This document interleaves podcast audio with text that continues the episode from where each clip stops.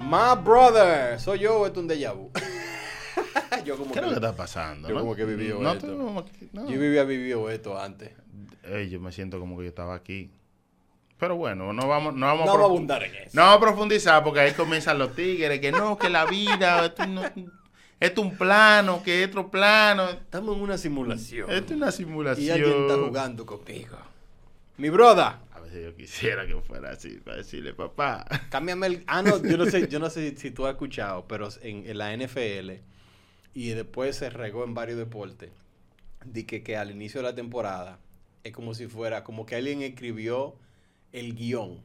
De, la temporada. De la temporada. Entonces, cuando un jugador le iba bien, di que no, que el guion, el guion de él fue bacano. Entonces hicieron, la NFL adoptó esa charla que hicieron así y ellos hicieron un, anuncio de que la gente, de que el grupo de, guionistas haciendo el guion. Entonces comenzaron a enseñándole que, mira, ese va a ser el guion de fulano. ¡Ay! Me gané tal cosa. De que, antes de tiempo. No, pero sí. Bueno, si la vida fuera de esa forma, en el aspecto como normal, de que no, fulano va a tener... Ahora, fuera difícil también, fuera poca fe. Claro, pues te, te dan armando el muñeco. No fuera necesario tener como... Ya tú, ya tú sabes a lo que va. Bueno, yo estuve hablando con Ricky, eh, Ricky Hell, y estábamos hablando de que si tú tienes que... Si tú te vieras... A, si tú pudieras viajar al pasado, de que encontrarte con tu, con tu high on high, ¿qué tú le dirías?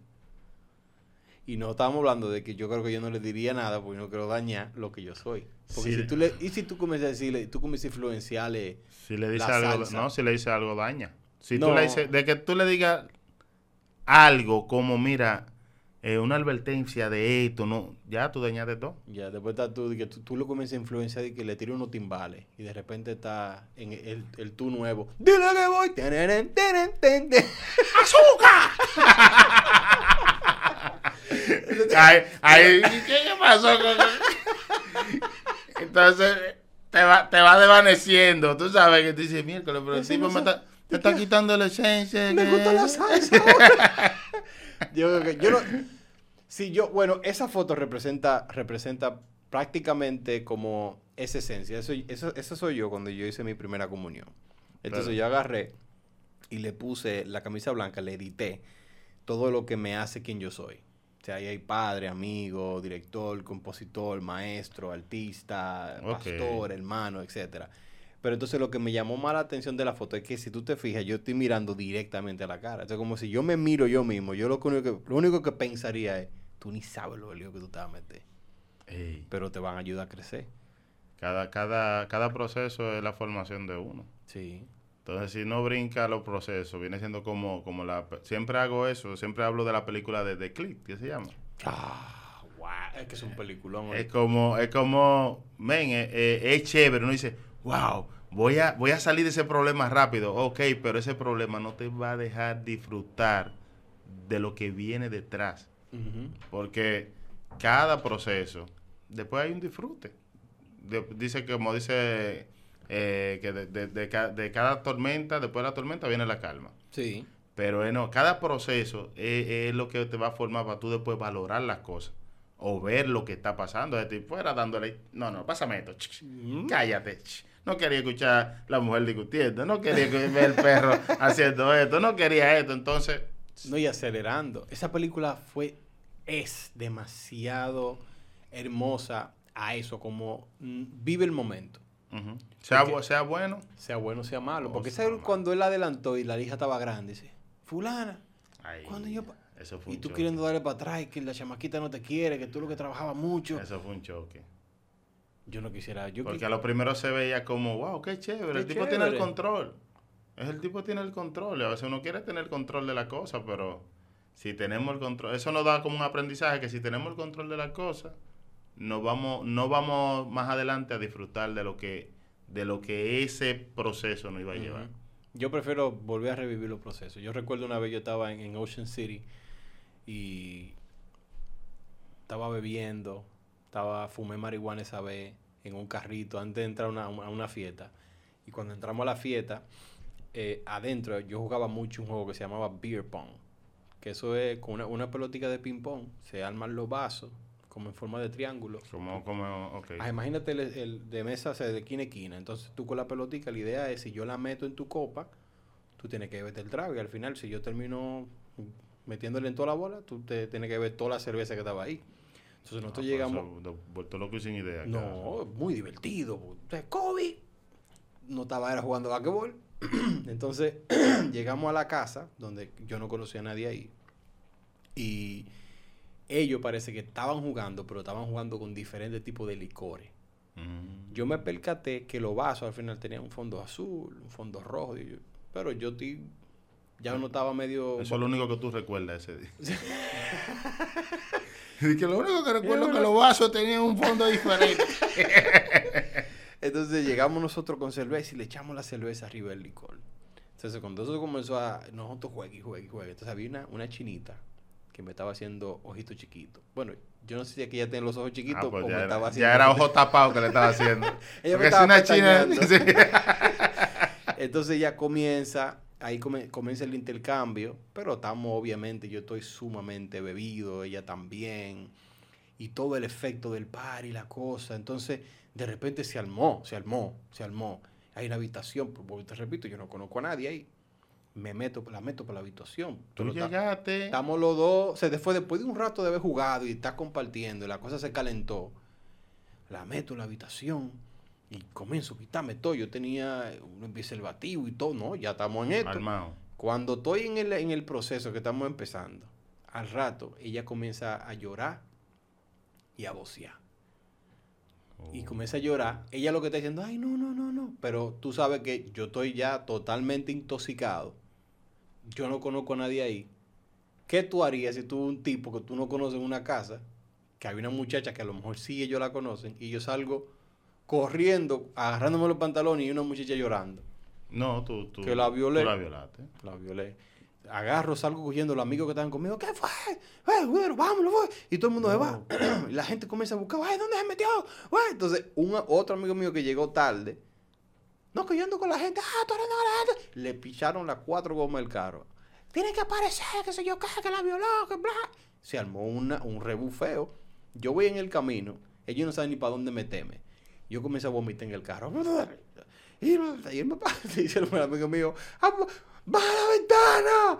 Y bajo la ventana y por la ventana. Sí, Un- porque tú estás, tú No, malo, pues malo y corriendo. era intoxicado. O sea, yo En estaba- el estábamos en carro. el carro intoxicado. Ellos me llevaron a un apartamento donde supuestamente uno de los que estaba en el carro, un amigo mío, di que conocía a alguien.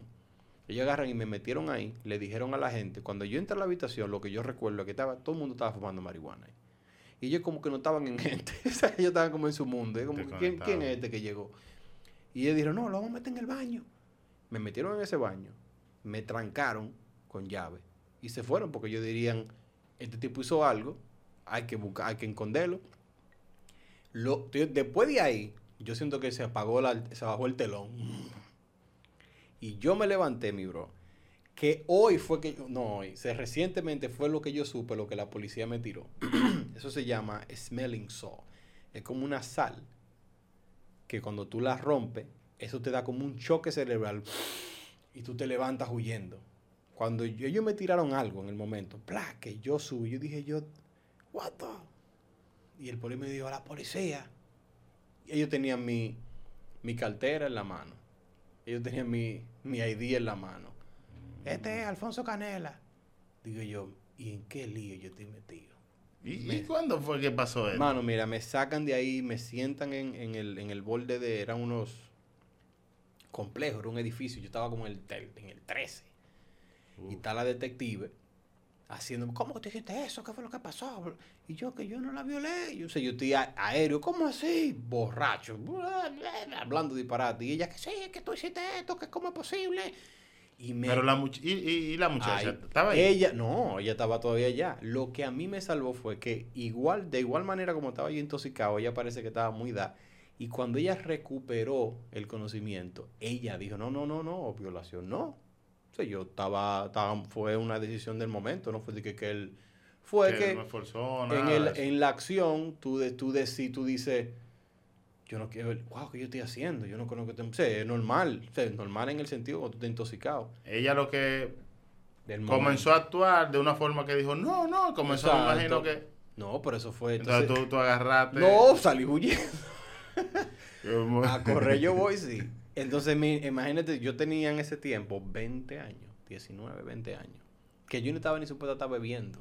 Que la muchacha... Pero es que se le da, es una edad de, de- de mucho fogueo. No, entonces de ahí llegaron los con lo que yo me estaba quedando, me fueron a recatar, me llevaron ahí. El otro día yo no pude comer nada. Pero con todo y que fue una historia sumamente trágica, donde yo a lo mejor pude caer preso o lo que sea, yo aprendí de eso. Desde ese día yo, no- yo, no, yo no tuve ni que convertirme al Señor. Desde ese día yo, yo bebé. No, es, es que Yo. hay procesos, hay procesos Hay que hacen que tú proceso. levantes cabeza. Entonces, yo no puedo, yo no quisiera eliminar a lo mejor nada de lo que me pasó. Yo Sí. no lo eliminaría porque me formó, o sea, al- algo hizo en mí. Yo creo que si tú, si tú vuelas eso, si tú vuelas esa parte, yo creo que no estuviera aquí sentado. No, nadie sabe. yo Porque que eso te hizo reflexionar tiempo. Ujú. Porque si no pasa eso, tú dices, wow, eso me llevó a un estado que yo perdí el conocimiento. Yo no quiero volver a perder el conocimiento. Sí. Entonces Sí. déjate de hacer todo eso que, que de momento la bebida, que los colores, ya no te llamaba la atención. No, tú, tú dices, no. "Es- nada de eso quiero, nada de eso. Y yo digo lo mismo, papá. Yo digo que si yo, yo no quiero yo no brincaría nada. Yo no, yo mm, creo que fue una vida muy intensa la que yo viví de, de, de, de vicio, que de, de, de malos coros y de muchas cosas, pero es lo que hoy me tiene aquí. Sí, porque tú, tú, tú tuviste una historia de, de vicio fuerte. Sí, ¿cierto? sí, pero es lo que hoy me tiene aquí. Yo creo que no es la etiqueta de, como yo digo, no es el gran testimonio. No lo vendo como un gran testimonio. Hay gente que me dice de que, pero no parece que tú eras de esa vida. Es que yo no tengo que aparentar lo que yo era antes. Exacto. Yo tengo que aparentar lo que, o ser lo que ya Dios me, me como Dios me selló. Cristo me, me libertó de todas esas cosas. Era una vida de lo que yo digo, la, la, la palomería de- de- del adolescente, que conoce la marihuana.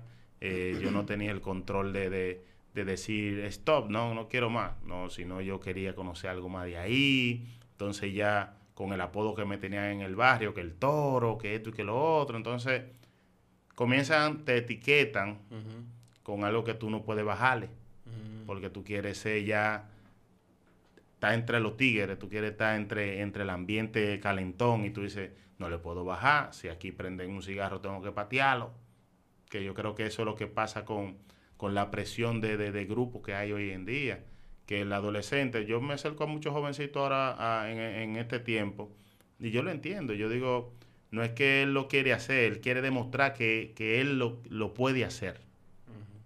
No es que él, tú quieras ser así. Yo no quería ser así. Yo venía de un hogar cristiano. Yo, yo vengo de un hogar... Ahí me presentaron cuando pequeño y todo en la iglesia.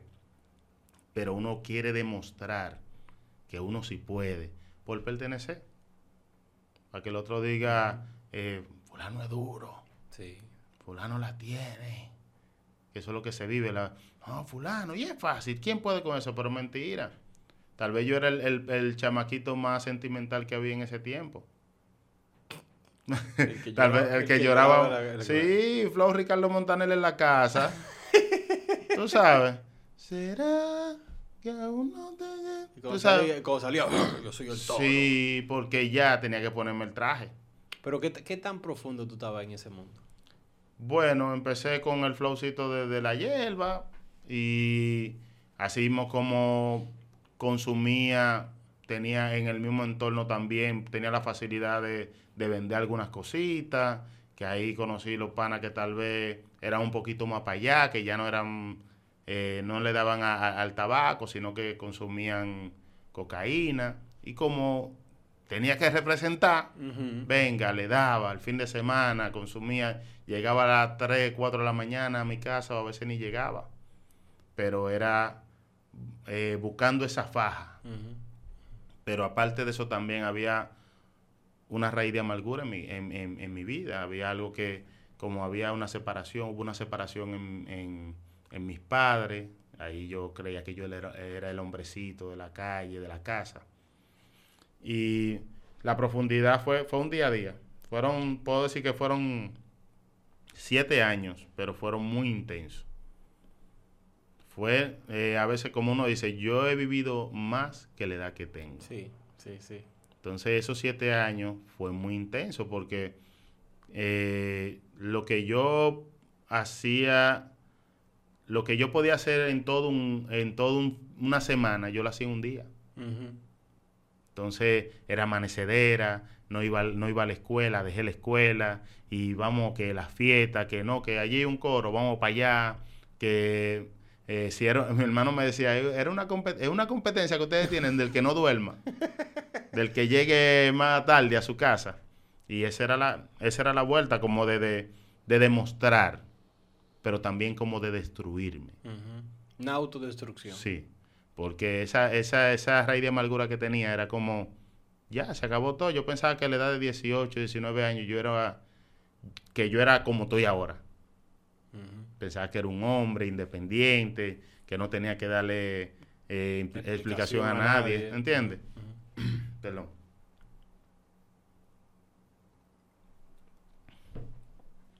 y pensaba que era así la vuelta. Entonces consumía muchísimo. Yo paraba 24/7 arrebatado. Wow. 24, había gente que me decía, ¿cuándo yo te voy a ver normal a ti, tranquilo, sobrio? Yo no entendía eso. A mí, tú me decías una cosa hoy y me lo preguntaba dos horas o al otro día y yo no sabía, no me acordaba. No, que estaba muy ya... Era siempre en down, el flow, que muerto la risa, que esto. Pensaba que también la risa mía, yo pensaba que la, alegría y la risa mía dependía de eso. Mm. ¿Te entiendes? Más tú querías buscar esa risa. Sí, siempre está. Yo pensaba que yo que yo era un pana de que chévere porque yo ponía a todo el mundo a reírse, güey, que esto, que lo otro, pero tenía que fumar. Cuando no fumaba, estaba en down. Estaba más en down cuando no fumaba que cuando estaba. Tú sabes, como aburrido y con ese, con ese mal humor. Y profundicé muchísimo, profundicé muchísimo porque eh, llegué a vender cosas mías, suponer pertenencia hasta de, mi papá, cosas que yo decía, wow, estoy tocando fondo. Sí, estaba profundo. Estoy tocando fondo, malos coros también, de muchas cosas, de, de, eh, cuido fácil, creo que, uff, se fue ¿Y dónde está? Nadie sabe, se desapareció. Y eso es lo que te va eh, profundizando más, porque ya tú comienzas, ya yo comencé a ver el desprecio o el rechazo de los demás. Que ya lo que empezó en bacanería, en que era una fiesta, que me di dos tragos, que prendí un cigarro, que en la fiesta después prendí el tabaco, y ya eso pasó a ser un vicio, una dependencia. Y ya cuando tú estás a ese nivel... No, está fuerte. La gente no quiere... La gente ya te cierra la puerta. ¿Y quién fue a lo mejor... o qué pasó en tu vida que tú decidiste como... O sea, ¿hubo alguien en tu familia? Menos que tu, tu padre estaban separados, pero me imagino que estaban también como preocupados, buscando la vuelta. Claro, claro. ¿De dónde... ¿Cómo vino tu recuperación? O sea, ¿cómo...? Mira, eh, el peor, yo creo que lo peor que le puede pasar a una persona que esté consumiendo, eh, que esté, que sea adicto a, algún, alguna droga, es cuando ya lo saben. Mm. Cuando en tu casa ya lo saben. Porque ya no hay freno. Ya tu papá lo sabe, ya tu mamá lo sabe. Tú lo que, yo lo que no lo hacía delante de ellos pero ellos tampoco, mi mamá tampoco me confrontaba. Yo, tú haces esto, no, pero ya yo sabía que ella lo sabía. Entonces ya estaba un poquito más, más tranquilo. libertad. Ya tengo una, ya tengo más, soy más libre en esa parte. Eh, no me confrontó nunca, mi mamá nunca me confrontó. Mi padre murió en ese mismo, ese mismo tiempo de, de, de, mi rapidez, que también fue otro choque para mí.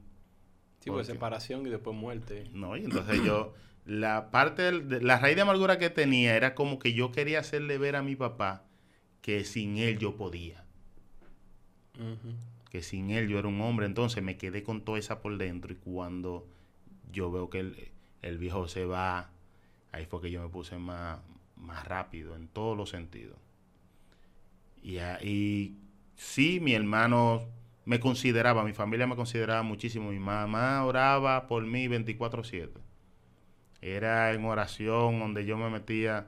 Bueno, eh, lo, que, lo que hice en, el video reciente que, lancé, No temeré, eh, fue parte como de lo que yo viví en, esa, en esa historia. Que, que hay gente que dice, pero ¿cómo va a ser que un delincuente eh, Dios lo está cuidando? Sí, la misericordia de Dios. Sí. Porque hay una madre que oraba y así mismo me pasaba a mí. Yo hacía cosas en la calle que yo decía, me chancian. A veces nos liquidábamos con cosas de tigres que nos podían volar la cabeza. Y no se daba. Pero era por mí, por, por el tigueraje, no era por mi habilidad ni nada. Era que Dios estaba dentro del propósito. Entonces a veces nosotros como cristianos, abriendo este, este, este paréntesis, a veces como cristianos pensamos que Dios además tiene, tiene ese, ese chance para nosotros. Para el que, para el que siempre, para el que no tiene una asistencia perfecta, el que no, falta, el que ayuna, el que diezma, para ese Dios de favorito. Dios, la misericordia de Dios se, extiende para aquellos que lo necesitan. Y yo era uno de esos necesitados. Yo andaba en la calle, daba a Dios. Daba a Dios, maestro, porque llegaba a la casa, a veces lo que entraba, ah, salía las 3, 4 de la mañana, entraba a, las 7 de la mañana, eh, me lavaba la cara, me ponía otra ropa, salía para la calle y la vieja dama miraba y decía, Dios mío. Sí, debió de ser muy difícil. Mi mamá perdiendo el, libra, flaquita, y era además declarando. Ahora ella me dice que era, ella declaraba una palabra cada vez que yo salía y, me enviaba a Los Ángeles atrás de mí. Yo no sabía nada de eso, yo lo que me metía, a veces tú haciendo esa, esa historia que, tú dices desde que estaba en un lugar donde nadie te conocía, a mí me pasó muchísimas veces. Una vez yo estaba en, eh, en, un lugar que le llaman la 30 de, de, Villa Agrícola, que eso en ese tiempo era para pa, pa, caníbales, para verdugos, para tigres. Para toro. Y yo estoy ahí, eran las 4 de la mañana y estamos ahí. Pero cuando yo miraba para los lados, yo decía, ¿qué yo hago aquí? Porque ¿a quién yo conozco aquí? Y dije que no, que estoy esperando a fulano. y me dejan ahí, fue que me dejaron. Vengo ahora, toro, venimos ahora, vamos a buscar una cosa. Y fulano, chequeame el menor que está ahí. ¿Cuánto yo tenía en ese tiempo? Yo tenía 17 años. Estaba jovencito. 17 años, porque Flaquito, ya... imagino. Y sin barba. Flaco y sin barba. Yo necesito una foto así. Para ponerla yo en mi habitación. Mira, entonces con, un afro. Mm. Un afro. A veces me, tejía, me hacía mucha trenza, pero a veces lo mantenía así, con una venda para atrás. Y ya tú sabes. el, doctor J. y era una vida de, de, corredero. Pero ¿quién puso el esto en mi vida? Jesús. Ahí, ahí es que cuando tengo ese encuentro con, Jesús, fue el único que pudo poner el, stop como el freno. ¿Qué, va, qué pasa? Pero tú, tú puedes como recordar, porque yo sé que cuando Jesús llega, transforma. A veces tú como que ven un proceso donde tú sientes que tú como que estás caminando, ya te diste cuenta y tú vas como saliendo lentamente, lentamente. Porque a veces uno obviamente como cristiano, ah, Jesús me transformó. Pero no fue que tú llegaste a la iglesia, ¡tuáquete! hubo un proceso de transformación. ¿Dónde inició ese proceso? ¿Fue tu mamá que te llevó a la iglesia? ¿Fue tu hermano que te dijo? ¿Fuiste tú que chocaste con...? Bueno, ese proceso empezó con un grupo de jóvenes que comenzaban a creerle a Dios y se metían para el barrio. Se metían para el barrio. Hoy en día esos jóvenes son de la Iglesia Cristiana Tabernáculo de Adoración, donde nos congregamos. Y le creían a Dios. Dios levantó a esos guerreros, digo, en ese tiempo, cuando hoy a veces veo cristianos que prenden un cigarrillo y, le andan huyendo a esos que prenden el cigarrillo. Eso no, eso sabían lo que nosotros estábamos y se acercaron.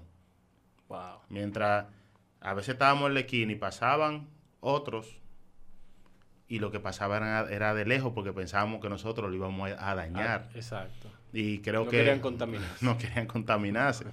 y se empezaron una célula en el barrio. ¿Quién eran esos? Oh, ahí estaba Angelina. Angelina, Amos Ferrera, que era el pastor de joven en ese tiempo. Y se arriesgaron, mano. Fue algo que yo te, te mencioné que vengo de un hogar cristiano. Yo no lo entendía porque de la, el evangelio que se me había enseñado en ese tiempo era un evangelio muy conservador, Sí. muy, muy encerrado en muchas cosas. Y cuando yo veía que ellos se acercaban, yo mismo dudaba de lo que ellos portaban, pero decía, concho, tienen un valor terrible. Porque ellos no saben, ellos vienen aquí, se, se, se- se paran ahí, nos predican, que vamos para acá, que nos hacen un tiempo, que la célula empieza. Eh, Angelina la, cono- la conozco de- desde la infancia. Y la mamá de ella, Morena también. Sí, sí. Aida realmente también puso demasiado, eh, como te digo, se, se arriesgó mucho porque abrió la puerta de su casa para recibirme. Wow. O sea, las células se hacían en la casa. de La, ella. la célula se hacía en la casa, papá. Ahí ya tú sabes. Uno respetaba mucho también a su gente, porque nosotros podíamos desafinar lo que sea, pero había un respeto, pero ¿cómo ellos lo sabían? Exacto. Ellos, ellos estaban arriesgando y simplemente abría la portilla. ¿Tú entiendes? Ellos no, ellos no sabían si íbamos a respetar sí o no. Y, recuerdo que empezó la célula, nos, nos invitaban todos los viernes, papá. Y yo tenía todos los viernes el rebote. todos los viernes yo decía, Era Shaquille, líder en rebote. esto es lo que le voy a decir para no ir. Esto es lo que yo le voy a decir hoy para no ir. Pero mentira, terminaba sentado en la célula. Normal. Y viernes tras viernes, viernes tras viernes. Recuerdo que uno de esos cultos, eh, Amos, dice, aquí hay unos jovencitos que ellos rapean. ¿Sabes? Como, como el flow que siempre es bien dinámico. Sí, sí, sí. Eh, aquí hay unos jovencitos que ellos rapean, que, que yo quiero que ellos improvisen algo. Que se paren aquí, improvisen algo. Yo digo, ya estos tipos tan, tan, tan como medio raros. Porque yo, yo no entendía eso de rap No. en la iglesia. Yo escuchaba así que, que había un Redimido, que había un Ariel Kelly, que estaban en ese tiempo también levantándose los 3C, Ujú, que en ese tiempo era el rap. Cristiano estaba tomando fuerza, pero yo estaba divorciado de eso. Sí. Cuando me hablan de eso, yo estoy, bueno, y será, y serán de verdad. El caso, men, que nos paramos a improvisar, pero tienen que improvisar algo de Dios, ¿tú sabes? es algo de Dios que tienen que improvisar. Y comenzamos a improvisar lo que salía de nuestro corazón. Cositas sanas, tú sabes, que Dios quiere libertarte, que ven, pero yo decía, concho, yo estoy diciendo algo que Que yo mismo no estoy. yo no lo estoy viviendo, yo, pero Pero. Va- eh, va- vamos a darle, vamos a seguir, letra cristiana. vamos a seguir el guion, vamos a seguir el guion. pa. Terminamos. Yo digo, bueno, aquí pasamos la prueba. Se terminó la célula, pero antes de que están recogiendo, dice, "Ey, ven acá. El sábado, yo sé que fue como en febrero, pero eso fue en el 2004. Tal sábado yo quiero que ustedes vayan a la iglesia y canten. Ahí fue que se me explotó la cabeza. No, eh, Que yo dije, ya sí es verdad, yo sé que esos chamacos no son de Dios. Nada, como que nosotros, si nosotros no somos cristianos, ¿cómo nosotros vamos a cantar música cristiana en la iglesia? Porque aquí está bien, aquí Sí. podemos hacer un relajo y, y la gente, porque estamos en una casa, pero en la iglesia. Eso fue un choque de mente. Háganse una cancioncita y ya ustedes saben, el sábado lo esperamos allá. Chacho, yo estaba que no dormía casi, porque yo meditaba mucho eso y decía, a cantar en la iglesia. Pero nos gustaba tanto la música, el, el- el- la música urbana, el rap, nos gustaba, me gusta todavía muchísimo más. Pero estábamos tan, lo que, pero el enemigo nos había quitado esa parte, porque estábamos más enfocados en los vicios Exacto. que en la música, pero la música siempre venía de la mano con nosotros, siempre grabábamos, conocíamos muchísimos exponentes que hoy en día son de los más famosos y siempre andábamos para arriba y para abajo, pero la- los vicios entraron y, y- y- y opacaron esa, esa parte del talento nosotros. Y por ahí nos jalaron. Ahí llegó el sábado, maestro, el sábado esperado, culto, de culto de jóvenes. Me acuerdo que está Angelito, Ángel Manuel Peña, eh, está otro chico también, éramos tres que nos íbamos a presentar. Y yo dije, bueno, hoy es el día. Yo creo que yo ayuné. Sí, Canela, yo ayuné sin darme cuenta, porque ese día yo no fumé. Ese día yo no hice nada porque tengo miedo. Que te caiga un rayo en el No, yo dije que a mí me van a quemar. Yo no sé qué es lo que va a pasar. Me van a tirar de ahí arriba porque yo no me, yo no me sentía con la condición de estar ahí. Por todo lo que tal vez no, no han vendido, Sí, sí. por todo, pero el Dios lo que quiere tratar con, con la vida de uno, mano. Y no importa dónde, ni cuándo, ni qué el hombre diga, ni qué el hombre quiera poner. Pero yo estoy más religioso que los religiosos. Yo, yo no estoy cristiano y estoy más religioso que todo el mundo. Y meditando. Hacemos la canción, en el transcurso de la semana hacemos la canción, nos preparamos. El plan era que íbamos a subir con la banda de la iglesia, la banda que tocaba en ese tiempo. ¿Cómo lo vamos a presentar? ¿Cómo lo presentamos? Estamos ya en la iglesia.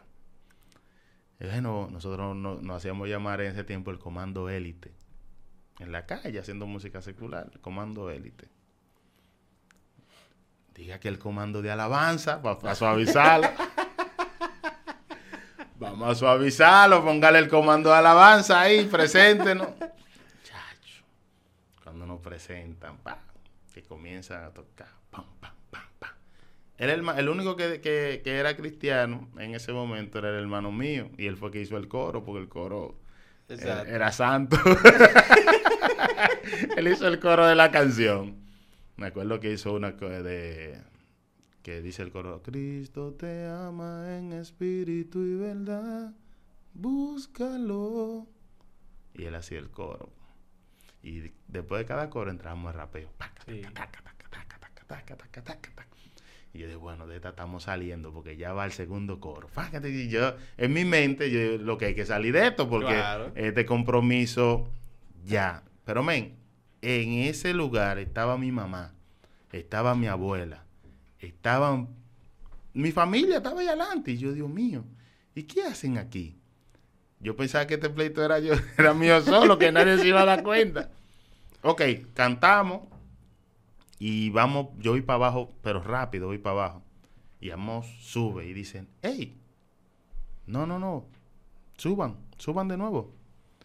¿Ustedes se acuerdan cuando improvisamos allá? Vamos a hacer eso aquí, así en pleno culto. Ay, Vamos a improvisar aquí con el coro que, que hicimos allá y todo. Yo dije, miércoles, este pana, mano, un lío, mano. Este pana no nos quiere soltar. Pero no hay que darle. Porque ¿quién le dice que no a ese pana? Porque el pana es demasiado chévere, decía yo. El pana es demasiado... e- Era difícil como zafárselo. Yo decía, ¿y cómo es la cosa? El tipo... Y todavía es difícil zafar. no, no, no, que tiene una gracia y una cuestión. El hombre tiene, las- tiene, tiene a Dios, porque cuando él hablaba con nosotros, te digo que yo salía de mi casa, era cuadrado, que yo le iba a decir que no. Cuando me invitaran para la célula, yo sabía, maestro, eh, nosotros teníamos una destreza en la calle de poder involucrar gente, como dicen, Ujú. involucrábamos a quien sea, pero esa gente no involucraban a nosotros. Y yo decía, qué tipo, es difícil. Sí, vamos para allá, mi hermanito, mi hermanito. Caso fue que ahí en Tarima se dio el asunto, comienzan a tocar y hacen el coro y comenzamos a improvisar.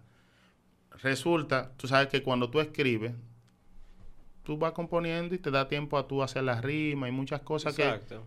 Pero cuando improvisando, tú estás diciendo de la mente y realmente es lo que sale de tu corazón. Lo que el momento dicte.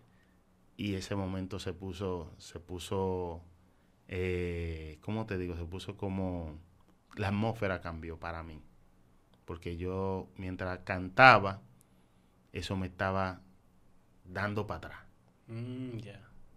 Y yo decía, wow, lo que yo estoy diciendo, yo no lo estoy viviendo. ¿Y a quién es que yo se lo estoy diciendo? Yo me lo estoy diciendo yo mismo. Exacto. Y mientras yo cantaba, entonces comencé a llorar. Wow. Porque yo dije, es que yo no se lo estoy diciendo a otra gente, ven. Yo no se lo estoy diciendo al grupo de gente que está ahí abajo.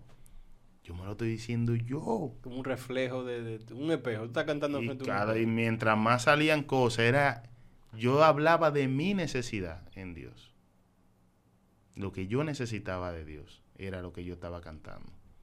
Y yo me fui, me fui en lágrimas en el momento y dije, wow, pasé el micrófono y ahí en el momento ya que, que terminamos, ahí Amos hace el llamado, pasan siete de, de los que están abajo y Ángel, Ángel y yo pasamos. El, el, el, el otro pana que cantaba con nosotros se fue. Negrón, mi hermano, no era cristiano. Y bueno, ya llegó el momento. Pasé, men, tú sabes que del paso de fe es como el momento más difícil que hay en el mundo entero. El de lo que Es- tú vayas a hacer. es muy crucial. es muy crucial. es- Tú, tú, tú tiemblas, tú eh, yo creo que eh, no hay una persona en el mundo que, que, que diga de que Sí. yo, yo estoy, yo, no, no, tiene que ser el mismo Espíritu Santo que te convenza del Aunque pecado. tú vayas a diquelito a hacerlo, yo fui diquelito a convertirme. No, no, tú puedes y duré cuatro. Tú puedes estar ready de que, que yo hoy me voy, yo voy a aceptar a Jesús. Mentira. Ese es un momento que cuando yo vi que ya yo estaba ahí adelante, con la cabeza así para abajo, y dicen, repitan la oración, que yo la repito. Yo dije, wow, mano, yo soy cristiano ya. Y ese, también la... Como que uno se pregunta en ese momento, ¿y yo soy cristiano? ¿Qué voy a hacer? Nada, men, yo no quedé firme ese día. Te puedo decir que saliendo de la iglesia, el pana que se fue adelante estaba, como dicen ahora, ruling. Él, él fue, él fue a cantar ese día, estaba en Beba y, y lo encontré cuando estaba llegando al bar. ¿Qué es lo que es, toro? Y yo, muchacho, yo pasé. Le dije, pero me- yo sabía que esto iba a pasar. Y me sentía ya como con un compromiso De que la gente me vio que yo pasé. Exacto. Pero también sentí algo en mi corazón que era con Dios. Porque uno lo que dice, yo no quiero fallarte. Cuando yo sea cristiano, miles de personas lo dicen. Cuando yo sea cristiano, yo lo que no quiero fallar, por eso yo no soy. Exacto. Porque cuando yo sea cristiano, yo voy a estar... Men, y eso es mentira. Pero acá. Esa es una mentira que uno se va creando y es para que tú nunca dé el paso de fe. Nunca. y cuando yo me encuentro con el Vana y me dice, montate aquí, me monté en mi carro y ese mismo día yo seguí mi andada. Pero lo que comenzó a suceder a partir Sí. de ese día semillita se quedó ahí. fue algo terrible. Yo no podía pecar tranquilo. Yo no podía prender un cigarrillo tranquilo. Yo no podía hacer nada tranquilo. Siempre hablo de, de, esto cuando tengo la oportunidad de dar el testimonio. Y es que en una ocasión estoy en un lugar oscuro, men. Una calle que, que, que está en proceso de, de, del caliche, un monte, lo que llamamos un monte ahí estamos un grupito y en ese en ese monte, en esa calle sin el asfalto todavía, viene ese carro entrando así. Y yo digo, muchacho, viene mu- muy rápido, ¿qué es lo que? es?". No, no, tranquilo, vamos a guillar todo, vamos a guillar, pues, pues, tú sabes, el, los códigos de, de la calle y la cuestión. Pa. Cuando se para el vehículo, baja el cristal. Yo digo, bueno, o, o es la policía o es una gente que quiere comprar droga. Baja el cristal y hace así. Yo, habemos un par de gente, específicamente a mí, un tratado. Era mi hijo, Cristo te amo. De noche, tipo nueve de la noche. Esa guagua me entró a eso ahí. Porque ahí no había, no hay por, no había por qué No pasar había más por ahí. que buscar por ahí. Yo dije, miércoles, hermano, que Dios no me quiere dejar tranquilo.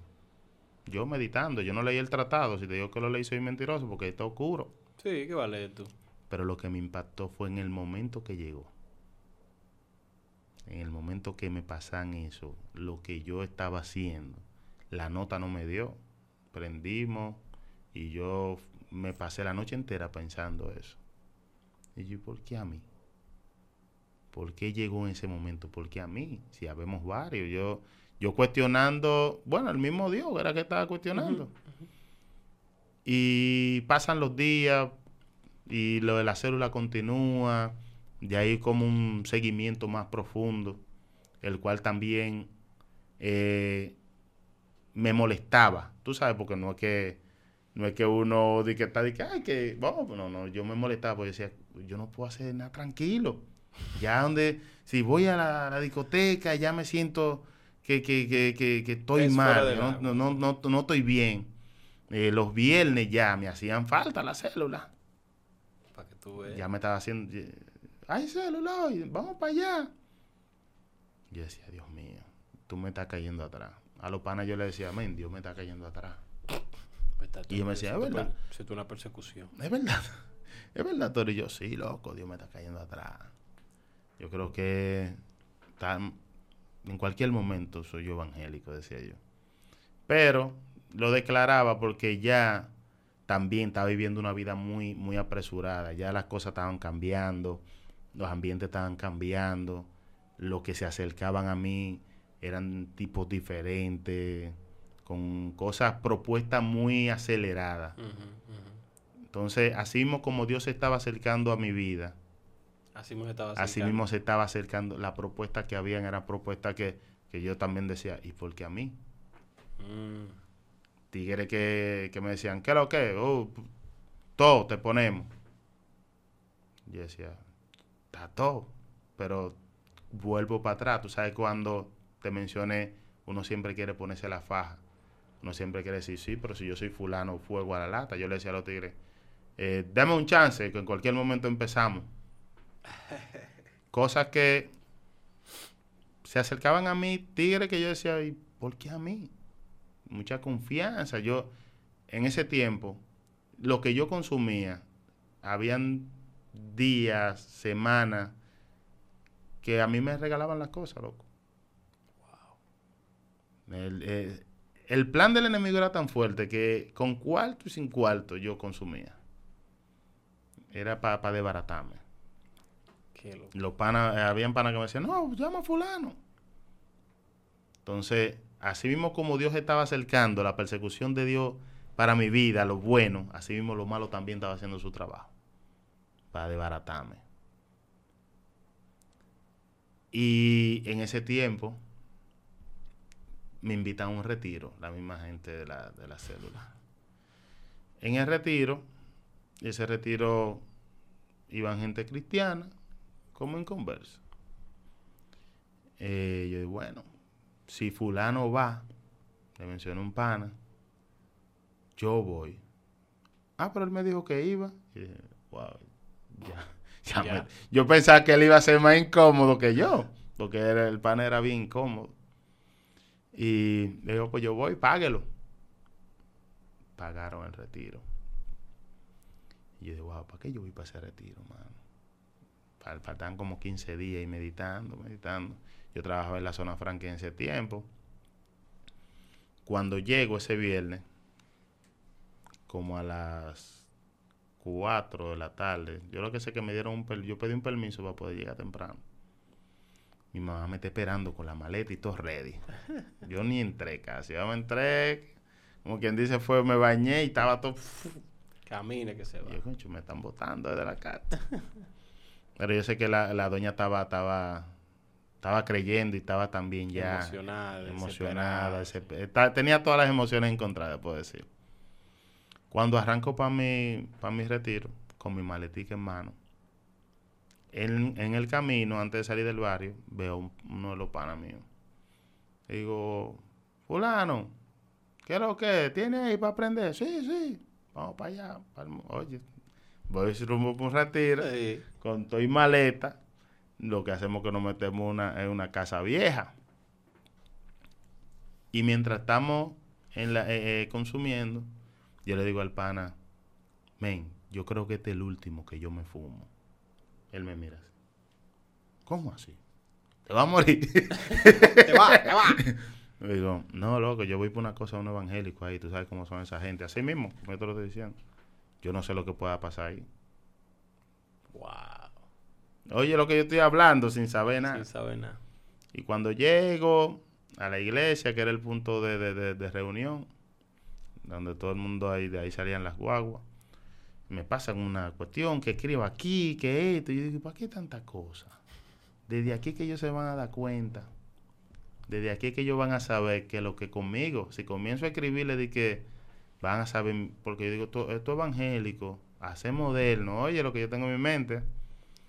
Tienen computadora, ahí descifran, pero también yo llegué arrebatado. pues, claro. Yo estoy loco y pico, pero yo lo que yo estoy meditando. Ellos van a saber mi tipo de letra, van a saber de que yo escribo aquí y ellos van a saber Una de que, conspiración. de sí. que, de que algo sí. Me van a secuestrar después de que yo no llegue a mi casa. Estos cristianos están raros.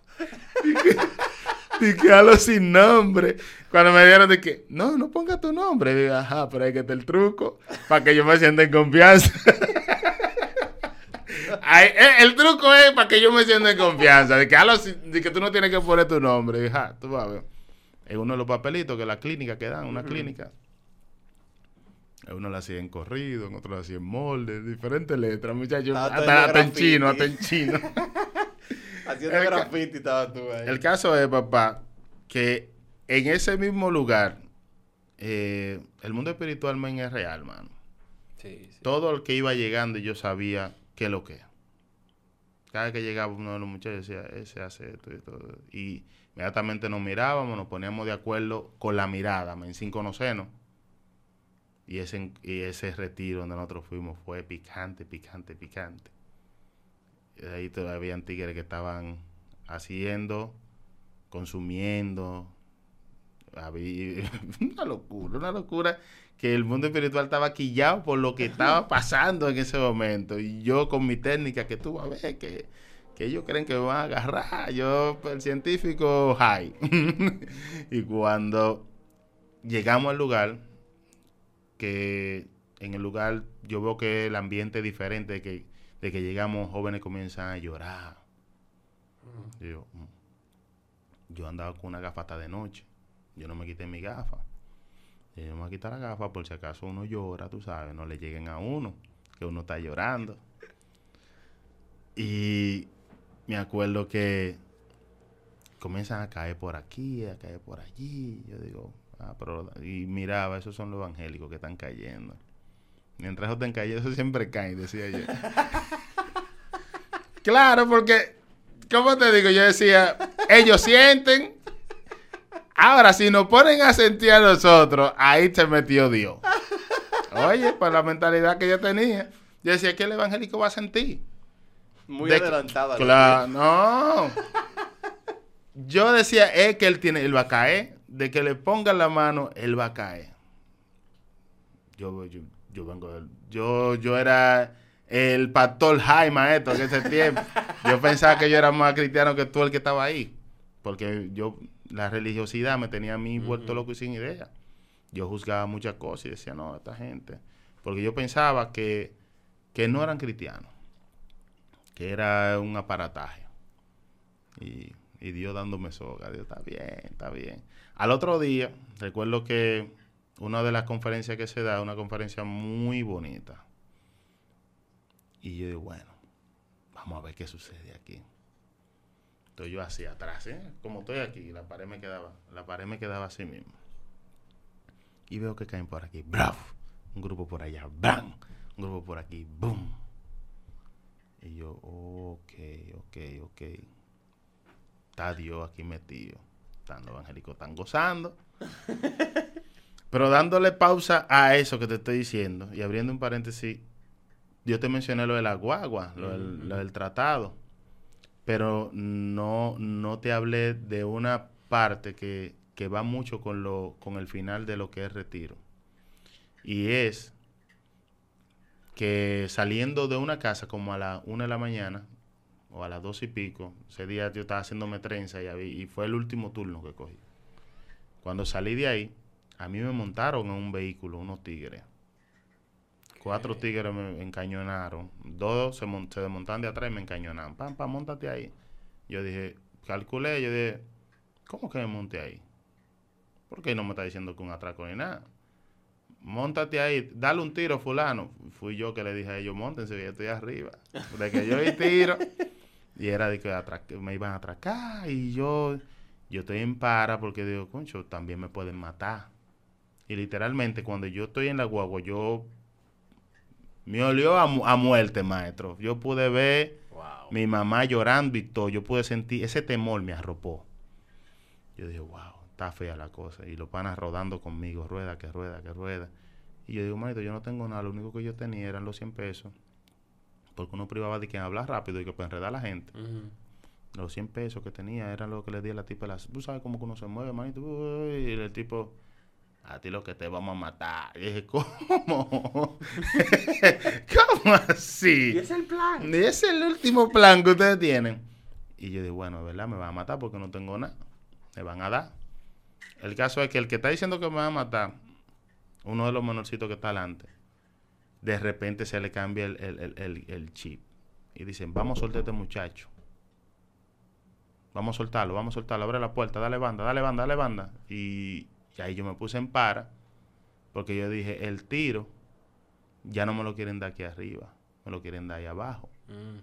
Porque el vehículo se veía como que o se lo robaron, pasé avería, estaba en condiciones óptimas, estaba, estaba, nuevo el vehículo.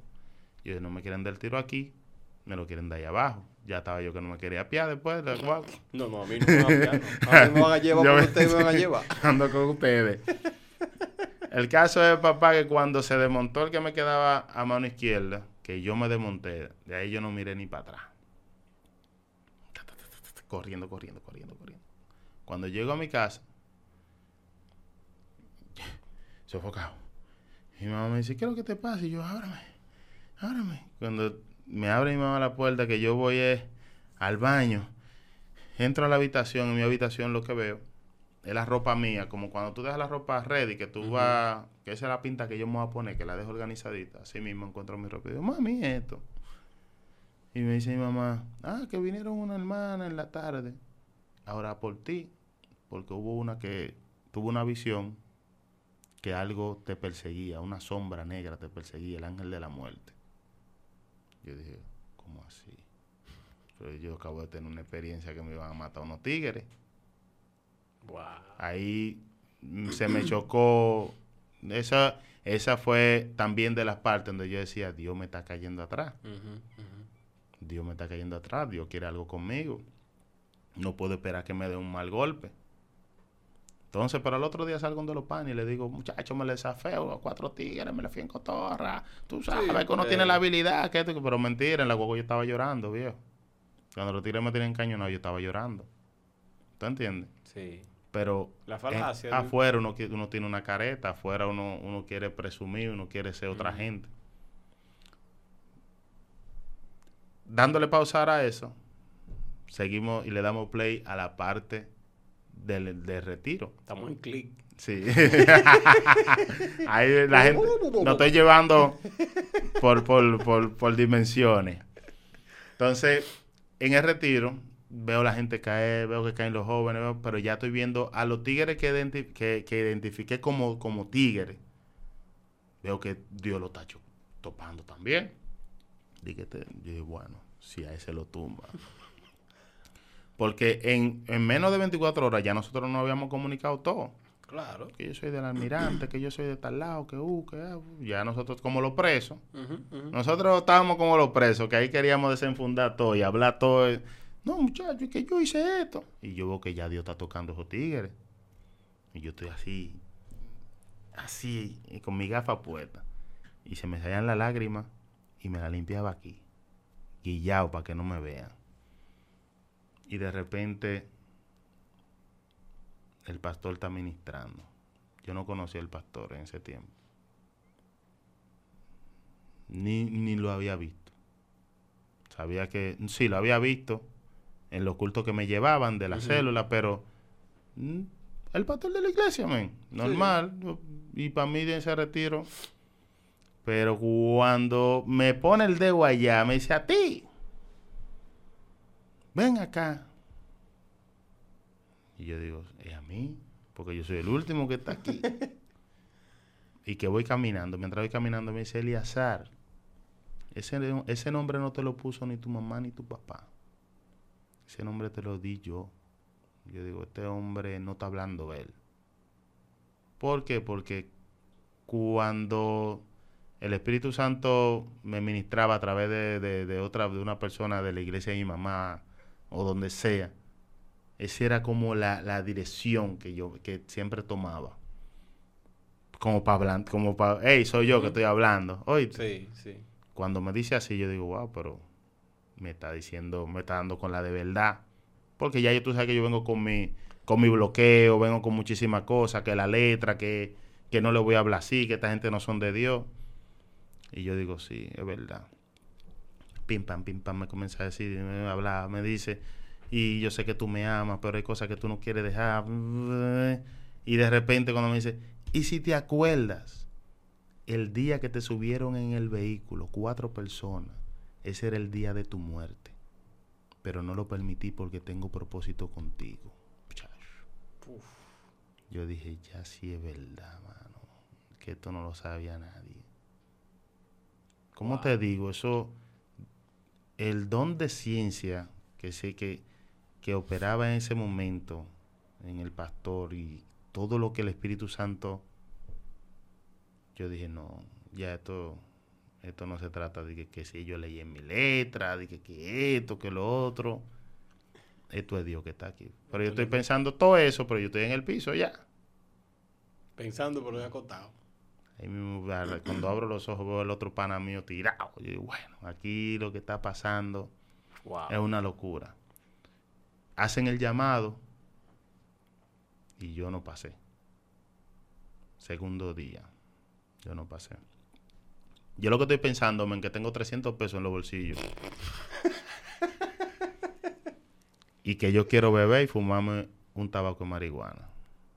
Después que yo, oye, te estoy diciendo, en toda la tarde del sábado, porque es sábado. Y digo que yo hago un sábado aquí, lo que yo ya. Eh, eh, eh, Dios se manifestaba en gran manera, pero el, ataque que yo tenía, la guerra espiritual que había, era fuerte, loco. Yo pensaba, y yo me rebuscaba y decía, 300 pesos. Eso se va a dar mentasi donde estoy. Oye, sería irme a pie hasta el malecón. Oye, calculando muchísimas cosas. Distancia, tú te conviertes en matemático. Cayó la noche del sábado.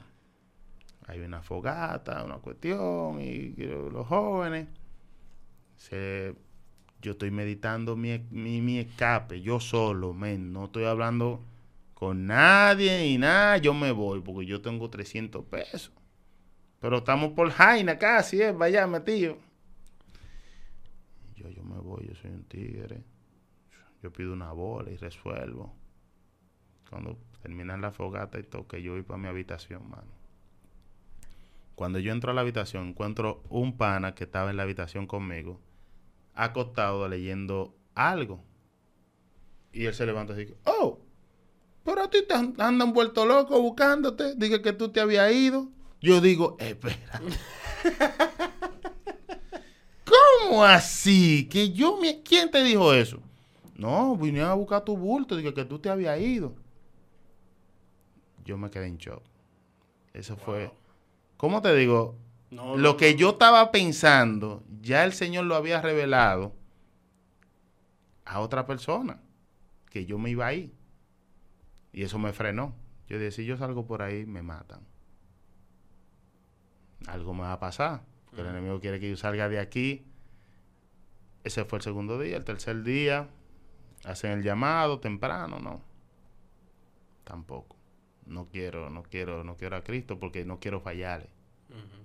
Ya hice, ya hice una, hice un acercamiento, hice una confesión de fe hace unos, hace unos meses atrás y le fallé, no quiero volver a fallarle.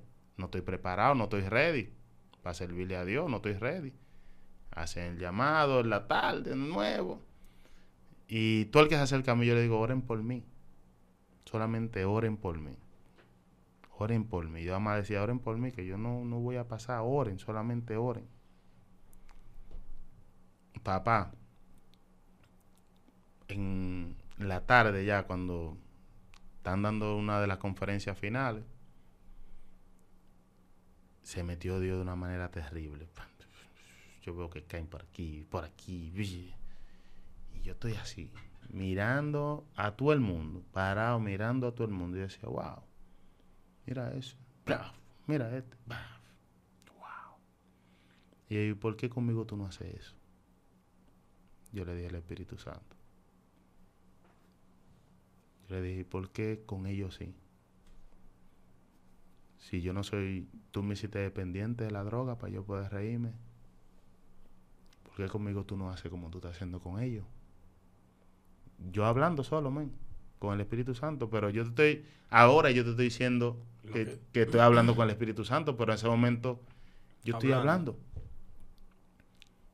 Y yo sentía que, di, que él estaba ahí al lado de mí, era que no era de que, mira ese, gozándose riéndose y no tuvo que fumarse un tabaco de marihuana, yo sí me lo tengo que fumar.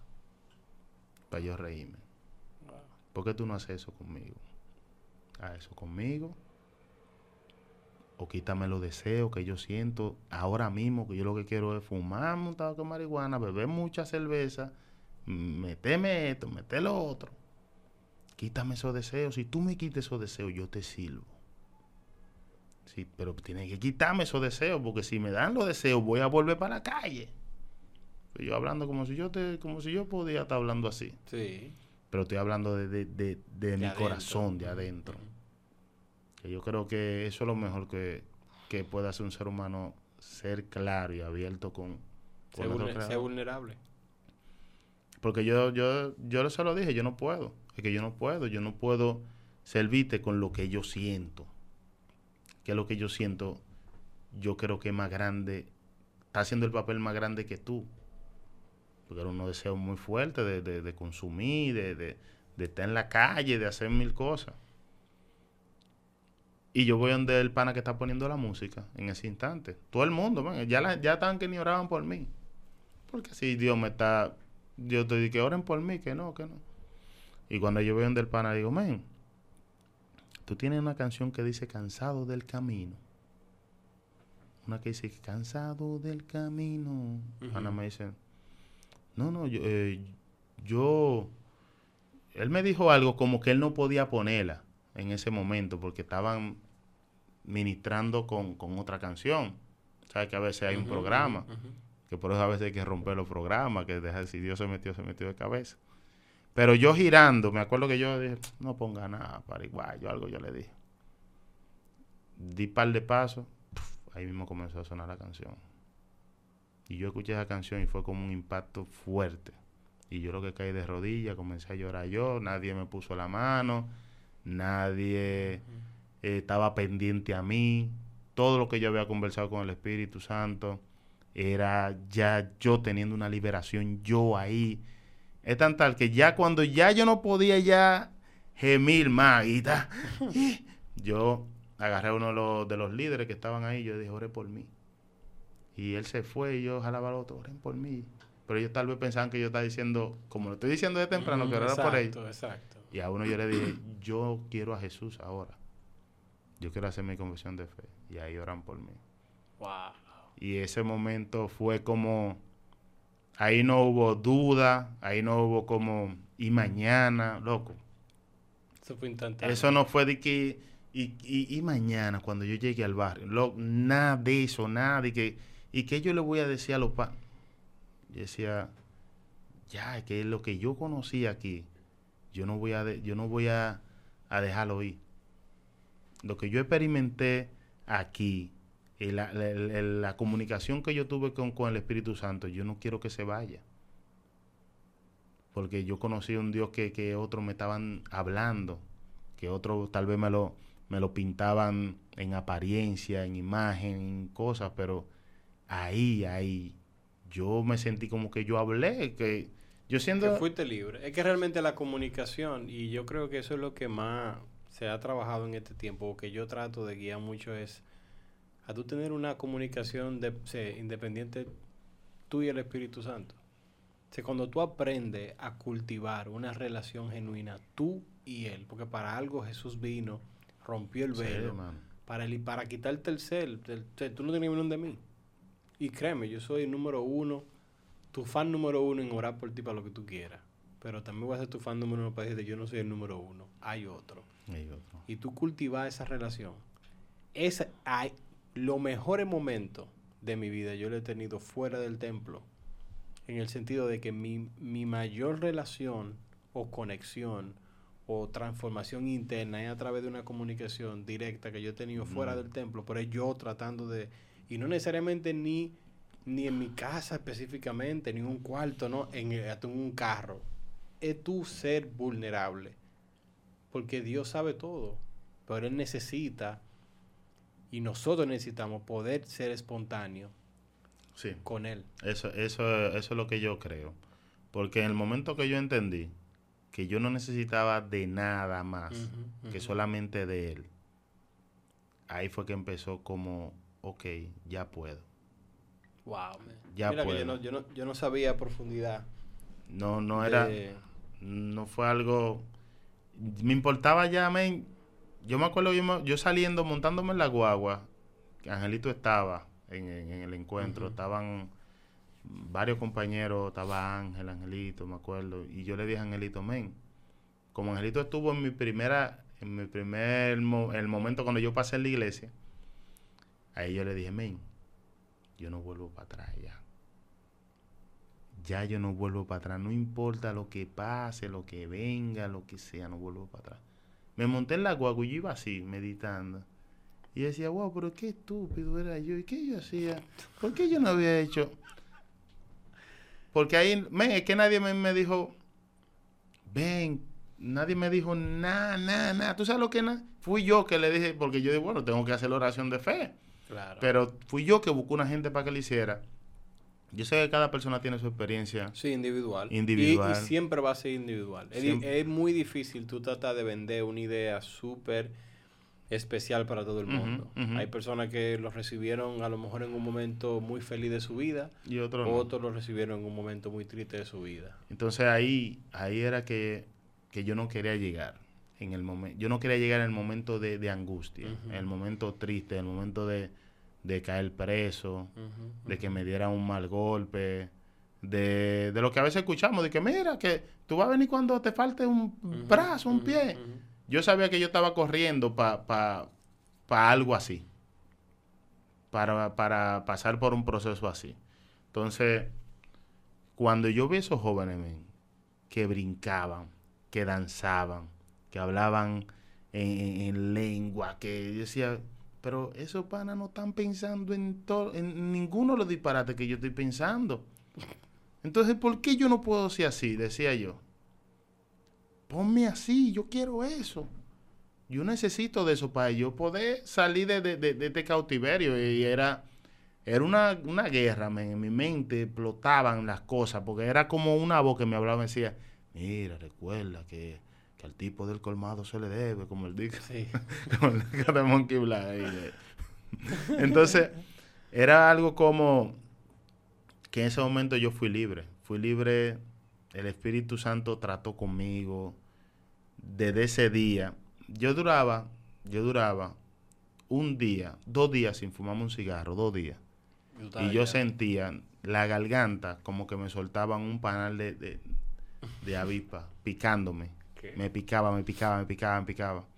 Yo no puedo durar dos días sin fumarme No, un cigarro. Tú tenías una adicción ya, estaba fuerte. Y cuando yo me vine a dar cuenta que la garganta no me picaba, ya habían pasado como un mes. Porque yo no pensé en cigarro. Lo que yo le pedía al Espíritu Santo en ese momento, que me quitara los deseos. Te Realmente, realmente. No es que me quitara la, la, la, la, la- el proceso. Porque el proceso lo viví. Yo tenía que pasar por el mismo punto. Yo, yo, Claro, yo tenía que, claro. que, que ver los panas. Yo tenía que... ¿Qué que explicaciones? ¿Qué te pasa? El ¿Qué- proceso lo viví, pero los deseos era lo más fuerte para mí, porque yo decía, men, yo me levantaba era con un cigarro y enrolando. Yo me iba para el trabajo, yo me iba para el trabajo con una con un café en la mano, un cigarro, y si la guagua no, yo decía, bueno, la guagua va a pasar en tantos minutos, yo prendía en el camino y llegaba a la guagua ha- happy, o si no, cuando me apiaba la guagua en el mismo parque de la zona franca, Ahí prendía yo. Y yo entraba a cortar tela. Ya tú sabes que Bob Marley me quedaba chiquito.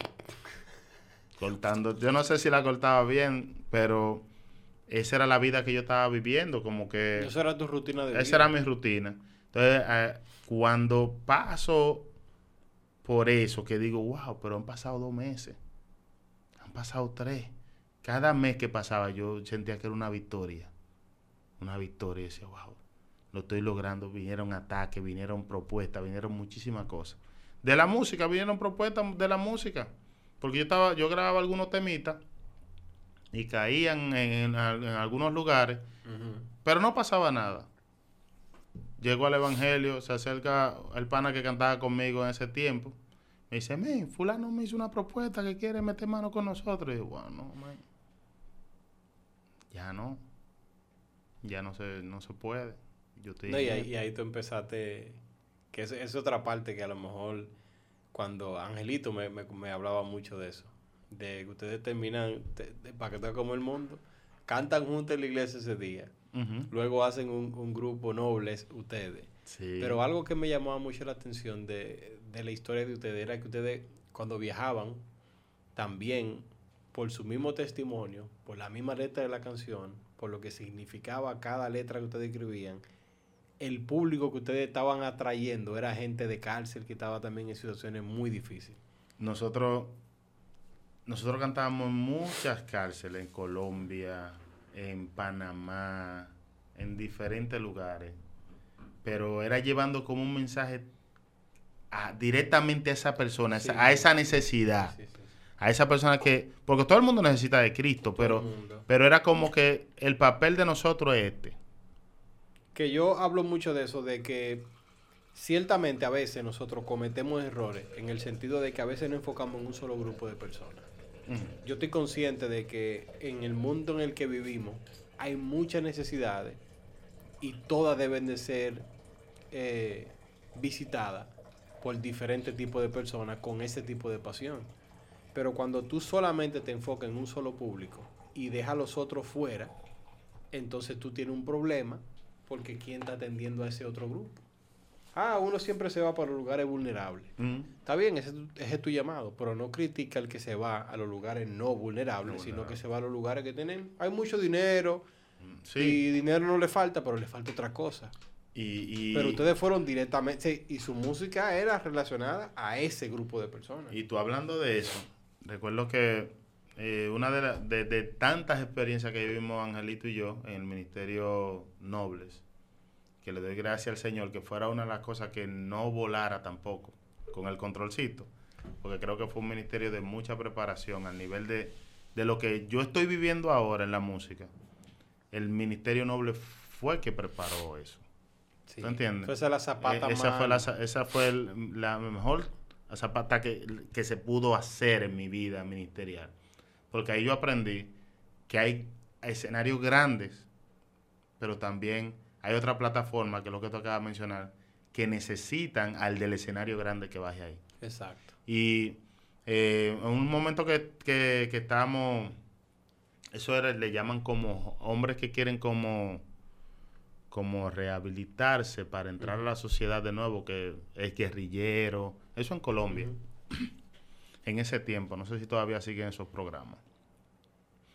Y eh, recuerdo que nosotros estábamos ahí, me encantándole a esa, a esa familia, a esa gente que estaban ahí. Y Dios nos nos enseñaba tantas cosas en ancianatos, en niños con, con cáncer, con sida, Wow. en las cárceles. Y a veces uno quería tener el escenario grande. Pero éramos ministrados por el Espíritu y, y sabíamos que, que el tiempo era para estar ahí. Porque ahí también, ahí hay una necesidad. Todo el que canta, a veces no, que uno no, uno, uno quiere los escenarios. Uno quiere eh, eh, ese, ese, ese tiempo de uno gozarse en el Señor en esas plataformas. Pero yo creo que la mejor formación, Mm. puedo decir, de un ministerio es empezar en, esas, en esos lugares. En esos lugares. Y, siempre a- también apiarse de los grandes escenarios y volver a esos lugares. Sí, porque ahí es donde tú conoces el corazón detrás de lo que tú realmente haces. Oh, oh. no podemos, salud, no podemos olvidarnos de esa parte. No, No, que podemos- analízalo. Jesús llega, ciertamente, él tuvo un- un- una predicación masiva, pero su trabajo también fue el face to face, el cara a cara, el Ujú. méteme aquí. Sí, yo iba a boda también, y yo me metí en los paris también. Sí, yo hablaba a multitudes, pero había una forma de manejarse, porque todo el mundo tiene que ser afectado por la palabra. donde el Señor te ponga, si el Señor es, es a tiempo y fuera de tiempo. Nosotros no podemos siempre estar agendados para eso.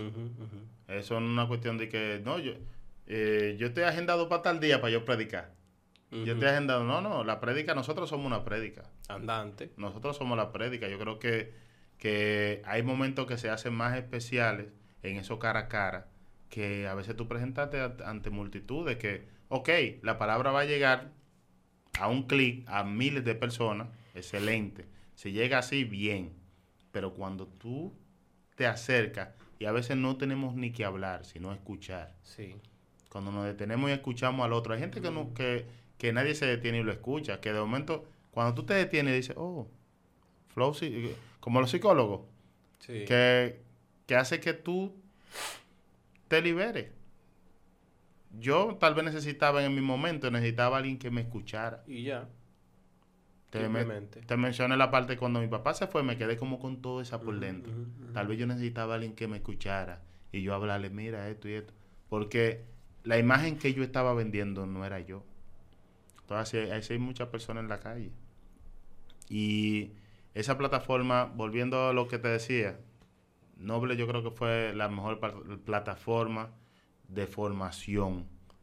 Ángel, una excelente persona, siempre convencido a lo que, a lo, a lo, mirando el objetivo. La chispa. ¿Qué es lo que? Vamos a hacer. Toda- todavía. Va- vamos a darle. Y eso me despertó mucho. Yo, hoy en día tal vez que yo puedo ser un poquito más, más activo en lo que, lo que estoy haciendo, pero Angelito es una persona que, dime, ¿qué es esto? Y siempre atrae las cosas, creyendo también en lo que Dios ha puesto en sus manos, sea mucha o sea poco. Porque Él nunca limitó un- una buena prédica, siempre está preparándose para predicar, siempre estaba, bueno, hoy en día está predicando Sí, sí, sí. en una iglesia ahí que yo digo, yo le pregunté al otro día, ¿cómo tú haces para tener un mensaje todos los domingos? Siempre pregunto eso a los pastores, ¿cómo usted lo hace? No es fácil, porque realmente, bueno, yo he hablado mucho de eso en, lo- en los podcasts recientes, de que la gente a veces mira de lejos y piensa que a lo mejor lo único que tú haces es eso. Pero dentro del pastorado, que no es solamente predicar, tú tienes que predicar. Sí, sí, lo Tú que acabamos de decir, una, una, prédica andante. Exacto. Entonces tú tienes que todos los días. ¿Y ¿Qué fue lo que me dio? No, pequeña. No sé qué fue, de repente así. de que vamos a usarlo para nuestro beneficio. O sea, uno, uno, uno tiene que prepararse, uno tiene que levantarse, dejar que Dios hable a través de tu historia, de lo que tú estás viviendo.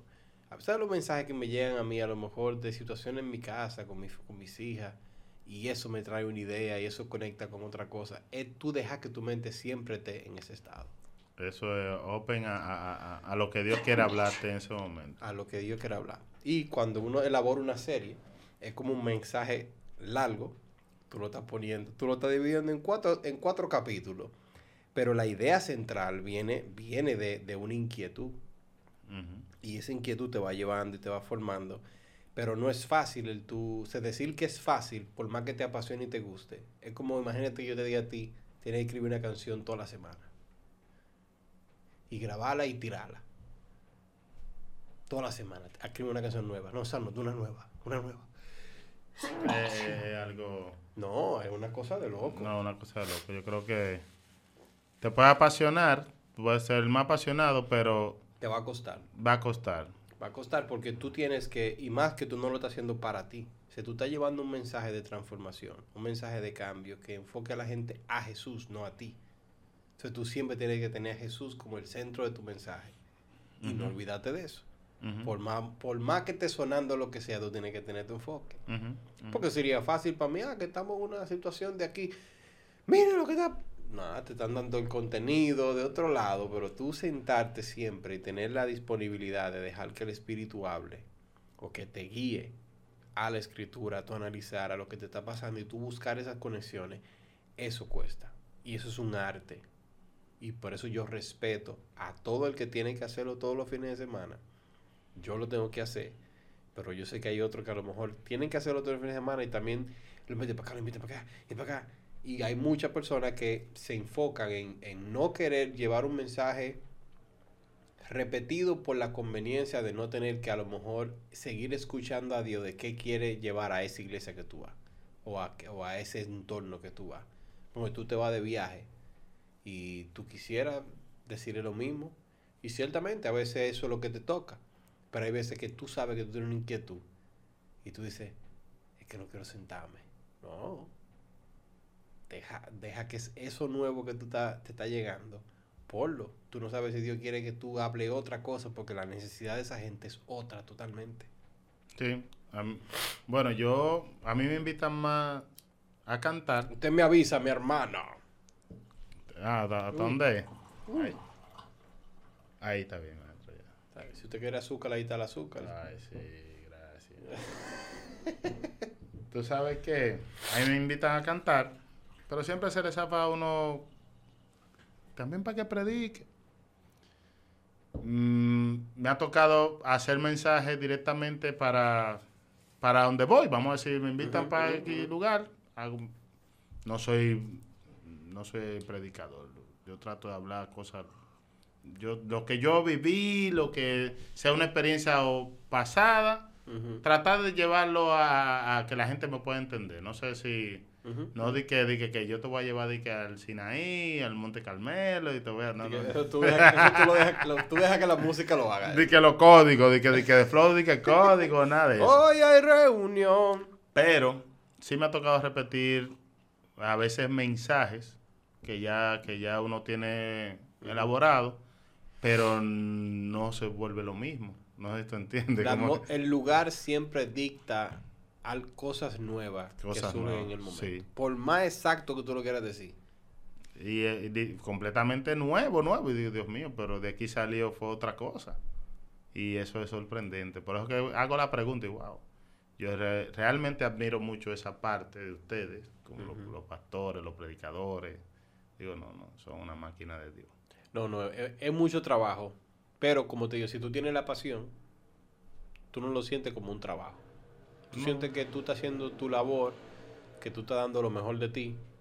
Y yo creo que es una satisfacción que no la... O sea, cuando yo puedo ver que a través a lo mejor de un mensaje, alguien se acerca y dice, wow, tú hablaste a mi vida, a mi corazón y sentí a Dios, sentí reflexionar bien en lo que estoy haciendo. Y a lo mejor no dio el paso ese día, pero fue como una semilla que luego da fruto. Tú dices, no puedo, yo no puedo parar. Y yo creo que yo, cuando yo he puesto a lo sencillo, a enfocarme en caer en la dirección de Cristo, vamos a decir, de llevar el mensaje cristocéntrico, de que el modelo sea Cristo en todos los sentidos. Muy evangelístico el mensaje que yo llevo, muy evangelístico. Pero me enfoco en lo sencillo, digo, bueno, no soy como vuelvo y menciono, y que no, que el tipo de que, que te va de que de lo la clave 74Z fue la que abrió el cielo, nada de eso. No, no. Y yo creo que ha dado resultados. He visto vida venir a los pies de Cristo, que es lo importante. Ese es el objetivo mío, de, llevarlo hasta ahí. No, yo creo que tu música habla mucho de ti. O sea, tu música, yo te lo he dicho muchas veces, que yo amo que no hay otro Jairo. O sea, yo amo eso. O sea, yo amo que yo nada más te voy a encontrar a ti si te busco a ti. Yo no es difícil yo veo una persona que pueda replicar hasta tu tono de voz. Es que tú eres único. Y yo creo que tú caminar en esa identidad de que tú sabes lo que tú eres y tú vas a dar lo mejor de ti en lo que tú eres, en la línea que tú decidiste seguir, en lo que tú sientes que es lo que te sale y te fluye natural. Y aunque el mundo entero no está haciendo eso, eso es lo que tú haces. Hermano, mira, tú tienes que tener una pasión muy grande para tú no doblarte. para tú no doblarte al, al sonido al ruido. Eh, eh, eh, ha sido muy difícil. ¿Cómo difícil? No es que uno no se le pueda zafar una canción o dos canciones, digamos, diferentes a lo que tú haces. Pero cuando, yo me acuerdo que una vez yo te mostré, creo que fue el Monte Carmelo, Sí. antes de lanzarlo, o Estruendo, el Monte Carmelo. Te dije, men, yo voy a hacer esto. Te, te- te hablo de eso porque no fue a todo el mundo que yo se la mostré. Sí. Porque si cuando la gente a veces escuchaba la música que yo estaba, que iba a trabajar, decía, men, pero hazte un reggaetoncito, una cuestión, un trap. Yo decía, men, es que yo no quiero. Todo el mundo me está hablando lo mismo. No es que el que hace trap, que haga trap, el que haga hace reggaetón. Claro. Y no, yo lo he hecho. Pero cuando me llegan esos sonidos, que un estruendo, que un Monte Carmelo, cuando me llega eso, digo, cuando yo comencé a mostrar esto, la gente me está hablando de lo mismo, que tengo que hacer lo que está haciendo fulano. Si a fulano le resulta, Bien, me gozo. Pero yo entiendo que esto es lo que yo tengo que hacer. No me estaba dando ningún resultado porque todavía no lo había lanzado. Era, di- yo estaba apostando a algo que Sí. que fue por mucho fue tal vez ignorado, pero eso es lo que ha dado resultados para mí. A mí me ha dado muchos resultados. Me siento sumamente cómodo en lo que estoy haciendo. Como digo, wow, sí, eso. Y cada día que pasa, me siento y escucho una canción de cinco años, vamos a decir que es un estruendo, un Monte Carmelo, y cuando lo escucho digo, wow. Y eso. Pues yo estaba loco. Tú estabas fuera del tiempo. Bueno, tú estabas en tu tiempo haciendo algo que a lo mejor nadie se, a- se atrevería a hacer. Y todavía yo dudo que lo hagan. Ahora, lo- y, y los ritmos, cuando yo lancé Estruendo, ese ritmo tan rápido, param, pararam, pam, pam, param, habían hecho ritmos rápidos, habían hecho mucha soca, habían hecho temas movidos, pero en ese tiempo no estábamos viviendo eso, estábamos viviendo unos tiempos de trastorno, Sí. Que era la ola fuerte de trastorno. Que el que no se montó en trastorno, que fue y es uno de los temas, yo creo, que causó más, más, Sí, sí, sí, más impacto. Pero yo decidí hacer mi estruendo. Y gente me decía, a mí me mandaron hasta letras. Papá, vamos a darle. Eh, ya nada más falta que te... Y yo decía, amén. Lo que pasa es que yo me monté en un barquito. Y este barquito, aunque vaya al paso, yo soy el que lo estoy llevando sin ignorar que Dios es que me está guiando. Pero Claro. te digo, eh, si yo me desmonto de este barquito para montarme en el barco grande que todo el mundo va, cuando yo me quiera devolver, No lo puedo ni como... de momento no voy a encontrar mi barquito porque ya voy a perder todo lo mío. A muchos le dio mm, resultado. Porque se montaron en, en, en, en trastorno, gloria a Dios, les dio resultado, llevaron el mensaje, eh, crecieron, en muchos, muchos crecieron en plataformas, muchísimas cosas. Pero yo entendí que hacer lo que yo estaba haciendo no podía perder el foco. No podía perder el foco que, que por aquí que voy y por ahí que le voy a dar. Sentía que si, si decía está bien, como que iba a dejar al lado lo que Dios me estaba pasando a mí. Eso Que como- es, es lo más importante de cuidar. Porque mira, la sinceridad te lo digo. Hay mucha gente que se montaron en mucha ola y la ola se lo llevó. Sí, Porque tú sabes que tú subes, la ola del sonido. tú tienes que, si tú vas a mantenerte ahí, ya tú vas a tener que aprender entonces el sub y baja.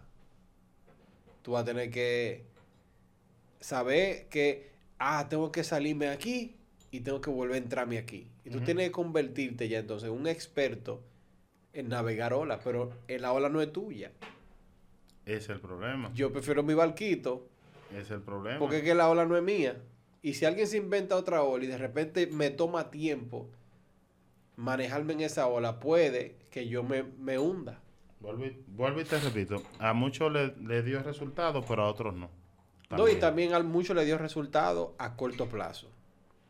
Fue como un, un, un boom del momento. ¡Pum! ¡Wow! Y después, ¿dónde están? Entonces yo creo que la música nunca se debe de hacer en... en- y yo sé que hay una para poner la cuchara aquí. no. Ah, ok, sí, sí. Por la, sí mismo, sí mismo, no le pongas mucho la mano. eh. Hay una, una línea muy fina entre tú hacer lo que todo el mundo hace y te puede ir bien. O tú mantenerte a hacer lo que te apasiona y lo que realmente tú entiendes. Que a lo mejor no te va a conocer el mismo rango de personas, pero tú vas a causar un impacto en mucha gente. Por Sí. ejemplo, de la música clásica, de violín, a quién tú conoces? De nombre. De nombre. No, un violinista. Tú no conoces a nadie, Mm. pero tú sabes que hay gente, millones de gente, que ahora mismo. Eh, Eduardo Kutuski, ¿quién es el vi- violinista? Todo el mundo lo conoce. Es que tú no estás o sea, todo el mundo no te va a conocer. O sea, es decir, tu música, tu sonido no es para todo el mundo. No es para todo el mundo. Y eso está bien. No es para todo el mundo. Yo sé que mi mensaje, mi manera de vivir mi vida y a la persona que yo puedo afectar, yo sé que yo no voy a afectar a todo el mundo. Ese cuadro que está ahí representa los diferentes tipos de personas que yo quiero afectar. Todos son diferentes. Pero yo no sé a quién, ni cómo, ni cuándo. Ahora, yo voy a hacer, yo quiero hacer un trabajo digno de que yo diga, estoy dando lo mejor de mí para mi sociedad, lo que me, lo que me, pero yo no me voy a doblar a un sonido, yo no me voy a doblar a un diálogo específico, a un mensaje específico, porque no, este público es el que me va a posicionar. Yo no estoy buscando posición. A mí no me importa. Yo quiero es que mi, el mensaje que Dios me pasó, que tú lo recibas. Yo lo voy a empaquetar de la manera que yo entiendo que sea bien para ti, pero yo no estoy pendiente de un grupo específico. Tú lo que quieres es que se lleven el mensaje. Yo quiero llevar el mensaje, Jairo, Vamos a suponer, tú quieres llevar el mensaje y, y el que lo reciba, que se lo lleve. que se lo lleve. No es que se quede contigo, No, que no, se no, quede con el mensaje. El otro día yo dije públicamente en, eh, en la iglesia, suéltame en banda, no me den seguimiento. No piensen que yo soy tu héroe que te va a sacar de los problemas. Tu héroe sigue siendo Jesús. Claro. y te dejó al Espíritu Santo para que tú aprendas a navegar en la vida siguiéndolo a Él por bajas y altas. Esto no es de perfección. Esto no es yo acepté a Jesús y mañana no me va, tú no va a tener problemas.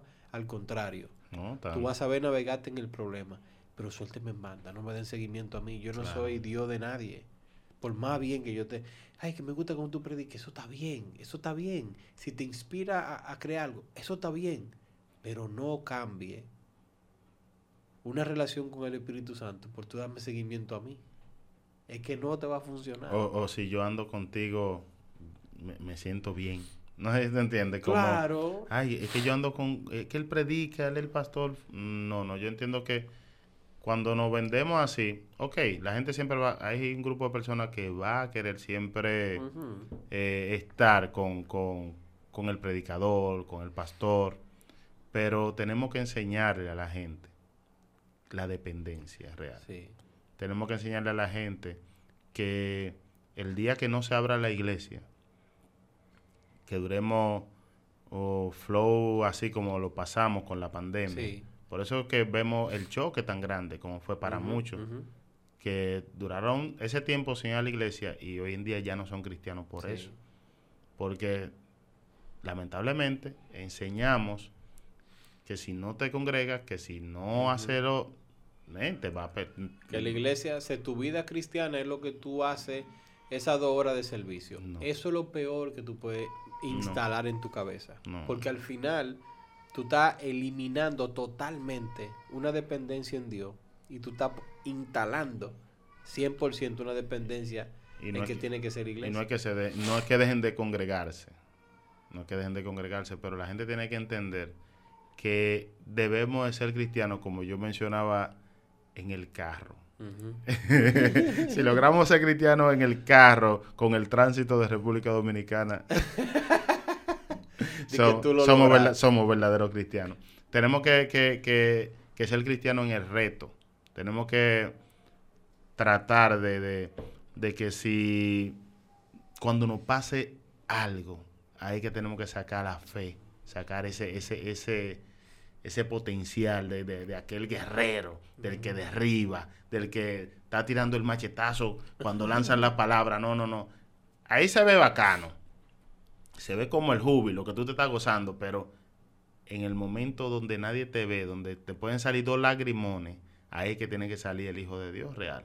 Sí, porque es que es fácil, a lo mejor, porque al que le gusta la atención de la gente, nunca va a despertar la cabeza de alguien. Mm. Si a mí me apasiona que tú me aplaudas, yo no te voy a decir que no lo haga. Entonces, si yo ando buscando sentirme bien, yo no, tú, yo prefiero que tú te quedes así. Porque es que ese público cuando está así queda lindo en cámara. Sí. Ese público eufórico, emocionado, ese, ese, ese público queda lindo, pero tú estás dispuesto a invertir tu tiempo en conocer la realidad mental de esa persona y tú querer sacarla a que tome decisiones él y el Espíritu Santo y que él pueda su vida ser transformada o tú prefieres no no no congrégate nada más ven ven y, y se recibe recibe mira y, y que y dejarte en esa cajita No. es eso lo que hace que limita la creatividad en tu vida de lo que Dios depositó en ti. Tú nunca lo vas a ver porque es que tú entiendes que Él se mueve en un en tres temas. En el segmento de la adoración es que Él se mueve. Y tú lo imaginas ahí y tú lo ves que se mueve ahí. Y, y créeme, tu mente lo va a ver como que se en mueve ese ahí. momento, en ese momento. Entonces limitamos a Dios a una caja. a una caja o a una expectativa. Dando con Ricky Hell y estábamos hablando de eso, de que si, por ejemplo, tú, yo te, yo te digo a ti que hay una casa embrujada y yo te digo a ti que, espérate, Joseph, hay que darle café a Joseph también. Yo te digo a ti que hay una casa embrujada, entonces me avisa. ¿Eh? No, yo te iba a decir, bueno, ni vamos. Si yo te digo a ti que hay una casa embrujada y yo te digo, loco, ahí se mueven vainas. Desde que tú entres, tú vas a sentir una cosa, mira. Y el cielo, tú vas a ver la. Y, pero no te asustes. Lo que pasa es que ahí murió una gente, que sé yo qué. Iron, desde que tú abras la puerta, El sonido de la puerta te asusta. tú vas, tú, porque ya tú fuiste con una expectativa. Y tú sabes que algo va a pasar porque es que yo te creé algo a ti. Y la mente es muy poderosa. Entonces, si yo a lo mejor, cuando quiero motivarte a tomar una decisión, comienzo a pintarte este mundo donde cuando tú dices que sí a Dios, todo se te va. Y mañana hay un milagro y pasado hay otro milagro y de repente en la vida tuya no te va a pasar nada. Y yo te estoy vendiendo a ti un evangelio, pero un evangelio No, de Paquito. de, oye, que fue la lotería que me saqué. Entonces tú vas a vivir con una expectativa de que si Dios lo hizo con él, eso conmigo, eso conmigo, eso conmigo. ¿eh? Y tú solamente piensas en lo que tú quieres recibir, en lo que te prometieron. Y te olvidas de que tú vas a pasar tribulaciones, tú tienes que formarte, tú tienes que madurar. Y no todo va a salir como tú quieres que salga, pero eso no significa que él no te ame o te más lejos de ti. No. Entonces yo prefiero educarte. No, espérate, sí, es verdad. Es verdad, mira, la Biblia no promete de todo, pero tú no puedes vivir de eso. Porque Él lo hace, aunque tú no lo estés mirando, Él está trabajando a tu favor. Y Dios primero va formando. Él te va a ir formando. Aunque cuando tú creas que viene tu, tu mayor bendición, va a venir el proceso para tú poder recibir esa mayor bendición. El proceso, cualquier cosa.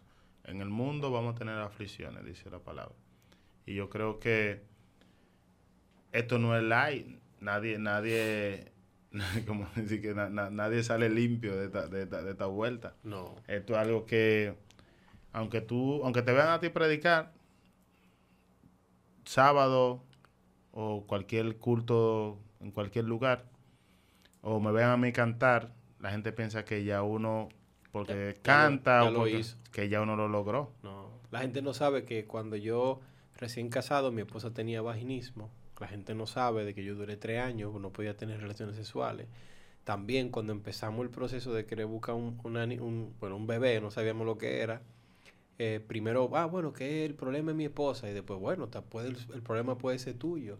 Y yo tuve que ir a una clínica, hacemos un, un examen de conteo de esperma, donde yo tenía que masturbarme en, un- en un cuartico chiquito, mientras están pullando a un niño al lado. ¡Guau! Y yo tenía que concentrarme y que ver. Eso fue el, el peor momento de mi vida. Pues yo tenía que ir a predicar el sábado. Pero la gente no sabe eso. O sea, yo no puedo, yo trato nunca de venderte una vida tan que yo. No, no, no. Que no. bajaste del cielo. No, no, no, no. Todos nosotros vamos a pasar situaciones sumamente difíciles. Ahora, tú estás dispuesto a ser vulnerable con lo que tú vives.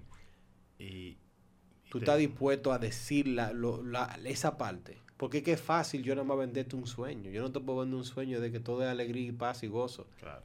Tú tienes que vivir en gozo, pero Pero el gozo no depende de una situación. La misma Biblia entonces hablaría solamente lo bueno de cada una de las personas que salen ahí. Y tú sabes la, la historia desarrollada de cada una de esas personas. Por eso que yo amo, no sé si tú estás viendo la serie de Chosen. Cuando ellos comienzan, Este último capítulo que, que lanzan ahora no lo he visto, el último. por ejemplo, hay un capítulo que, que es cuando eh, Pedro camina en el agua, ¿verdad? Obviamente ellos están agregando un elemento a la historia que la Biblia no te lo narra. Como, como, como vida, vamos a decir. Como ellos, vida. ellos le están dando vida. Ellos le están dando vida, pero la vida que ellos le están dando relaciona mucho con los problemas que tú y yo pasamos diario. Que sí, yo estoy siguiendo a Jesús, pero yo te estoy viendo hacer milagros por otra gente y conmigo tú no estás haciendo nada. Yo tengo un problema en mí, me duele, a mí me duele aquí y yo veo que tú le sanas un fulano a algo. O sea, ¿cómo tú navegas sabiendo que tú le sirves un Dios milagroso? Pero a lo mejor él no va a hacer un milagro contigo hoy. A lo mejor le toca a ti hoy. Entonces ellos comienzan a darte como una historia, no la voy a decir porque no la he visto, pero una historia que te carga de, Dios mío, ¿y si él estuviese pasando eso realmente? Y en ese momento, él dice, ponme a caminar, ponme a mí también, porque ¿qué es lo que está pasando? Así como, así como dijiste tú, pero mira cómo tú lo tienes a ellos, Sí. y a sí, mí también. Sí. Y ese momento uno quiere saber si es de verdad. Es de verdad. Entonces yo sé que todos nosotros, Cu- Cuidado si el que se paró de la silla de rueda era del show y no me di cuenta. Te digo que eh, es un paréntesis de paréntesis de paréntesis. Uno de mis comediantes favoritos, yo sé que él no es cristiano y yo sé que, que su vida no refleja aquí, yo lo sé, pero el pana es un artista de El arte, tú- de tú- Chappelle, o sea, es su arte. Y él está narrando en una historia porque a él lo engañaron. Él tenía uno de los, de los shows de comedia más impactantes de, de esa era. Se llamaba así mismo The Chappelle Show. Y prácticamente, imagínate que yo te diga a ti que ese show hizo 500 millones y yo nada más te estoy dando a ti 50 millones. Tú dices, oh, oh, y este, y este robo. Loco, el pana soltó todo y se fue para África. Soltó todo. Pero el punto es, años después, Netflix lo llama y le está pagando 40 millones por hacer un stand-up comedy para Netflix. El pana vuelve otra vez, se gana un Emmy, se gana un Oscar, se gana todo lo que tira, porque realmente el pana es, el, es considerado uno de los mejores en cuanto a comedia. Pero él comienza a narrar una historia donde él está diciendo del, del, del- del el- el robo que le hicieron. Y él empieza narrando que él estaba jugando, él estaba pasando por una calle donde estaban jugando, tú sabes, el jueguito de la carta, de que ¿dónde está? De la tapita, ¿dónde está la tapita? ¿Dónde está la tapita? Ah, que como los vasos también lo hacen. Ajá, que lo hacen con muchas cosas. Era un juego de eso. Entonces, él llega y él viendo de lejos dice, pero es que mira ahí la tapita. Yo la estoy viendo la tapita. Y él está mirando y él ve que a, a todo lo que están jugando, pa, no, no la pegan. Y él, pero yo la estoy viendo. Y él no tiene mucho cuarto y le dice, no te apures. Yo lo voy a meter los cuartos, yo lo voy a hacer. Y el pana viene y todo el que está ahí, ay, ay, este sí, este sí. Y él va, dale, ven. Y el pana comienza, ¿dónde está? ¿Dónde está? ¿Dónde está? ¿Dónde está? Y dice, ahí. Cuando el tipo habla, no está ahí. Dice, ven acá. ¿Cómo así que no está ahí? Y el tipo se queda, se queda, perdió todos los cuartos. Entonces, ¿qué pasa? Cuando él pierde todos los cuartos, él está frustrado. Involucrado. Está invo- está involucrado. Y él no se va de ahí, él se queda ahí. Entonces los tigres, todo el mundo, güey, güey, güey, güey, güey. Y él se da cuenta que todos los tigres que están ahí Eran parte del show. eran parte del show. Entonces cuando viene otro pana, no, no hagas eso, que tú tienes. Te vas a tumbar los cuartos. Claro, claro. ¿Verdad? Entonces, él, oye cómo él empieza, porque él, es- él es muy sabio en cuanto a la estructura. Entonces, él dice que, ¿qué tal si cuando él estaba filmando el contrato del, del, para el show, todos los abogados que estaban en la mesa, todo el mundo que estaba ahí, eran parte del show? Y le está diciendo, sí, fírmalo, que es un buen contrato, fírmalo. Mira, aprovecha.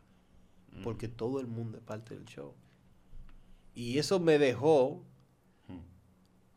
tú sabes, como, huh, tú tienes que estar consciente que si tú eres un artista, por más bien que se vea algo que te están dando, analízalo bien. No te dejes eh, elevar el ego. Busca gente que realmente te ama, que son cercanas a tuyo, que no tienen nada que ver de, con tu interés de la industria, sino que aman quien tú eres Y buscar ese consejo. y busca ese consejo. Porque ciertamente tú no sabes quién es parte del show. Y Hay gente que tú sabes que te aplaude por un lado y de por el otro no. Y la industria causa eso. La industria hace que la gente. La industria hace que la gente se salga de a lo mejor su, su, su norte real. Y comienzan a, a disfrazarte cosas lindas, pero detrás tiene perdición. O tiene a lo mejor unos protocolos que de repente te convierten en una persona que tú no eres. Yo recuerdo que yo le pregunté a Lizzie. Ella me explicó por qué a ella le gusta el protocolo internacional. Y es porque a ella no se le hace difícil socializar. Pero a ti, por ejemplo, aquí en la casa, el protocolo, ¿qué protocolo? ¿Qué lo que? Normal. Pero cuando tú sales, que sí hay alguien que te tiene que crear un protocolo, porque es parte del proceso. ¿Qué tanto te gusta a lo mejor ese protocolo que internacional? ¿Cómo te digo? A veces le resulta incómodo a uno. Eh, a veces uno tiene como que te tiene que adaptar porque lo lleva. Hay lugares que te, que te están tratando bien, te están, te están llevando, te, te- te guían porque tiene que entrar por aquí, que a tal hora. No, no, no, que yo le digo, yo, o sea, antes, antes yo estaba en lo, en lo oculto, supone que me invitaban a cantar. Y yo decía, no, man, estoy adelante. Yo quiero estar ahí también, yo quiero Sí. pero eso era también parte de, de- dentro de lo que estamos haciendo es necesario dejarse guiar del protocolo pero hay cosas que a veces lo siento como medio exagerado porque a veces a mí me gusta tener contacto con la gente también Sí, sí, sí. Esa, doy esa- una- una- esa es la no, esa es la parte que yo sé que a veces tú estás se siendo tú, yo que te conozco, por ejemplo, yo sé que a ti te gusta cierta cosa. Pero entonces cuando te ponen el protocolo, dices, Sí. qué lío, man, tú sabes. y, y uno dice wow es que me están, me están tratando bien me están tratando bien pero siempre pienso en la gente Sí. No sé, no es lo que va a decir la gente, sino que hay gente a veces que quiere, te, a veces hasta, hasta que tú le choques la mano. Ujú. Sentirse Y tú bien. ves que le limitan, no, le ponga la mano. le- Sí, como Algo que, como, como que el que está de seguridad, ok, si ya, si ya, si ya te están jalando un brazo, te están Ujú. maltratando, Te ya está la barba agarrado. Por la barba es otra cosa, pero a veces hay más aparataje que lo que está sucediendo. A veces hay más aparataje que lo que La está gente está sucediendo. tranquila, pero te llevan. Sí, la gente está tranquila, vamos a estar tranquilo. Claro. Normal. Yo, yo a veces pienso eso. Aunque yo, a mí me gusta entrar siempre a la tarima corriendo, que gozándome, pero a veces el protocolo está más agresivo que uno mismo. En- no nos ha tocado tanto, tanto así, de que agresividad ni nada, pero yo soy un tipo que, vuelvo y repito, estoy acostumbrado a un evento, hasta adelante, Ujú. Tranquilo. también gozándome. Entonces ya hay cosas que van variando, van variando, pero los extremos no, no me gustan. Dentro de la música que, dentro del ámbito que estamos.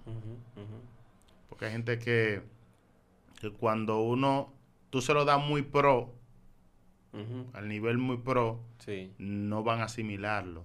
No, No. Van, no van a entender, van a decir, oh, pero esto no es, esto es para el Señor. No me gusta descarriando cinco o seis gente. Sí. Cinco o seis nuevos convertidos que dicen, ven acá, pero esto me parece un concierto de fulano, y mira el artista y ese, ese aparataje. Sí, sí, sí.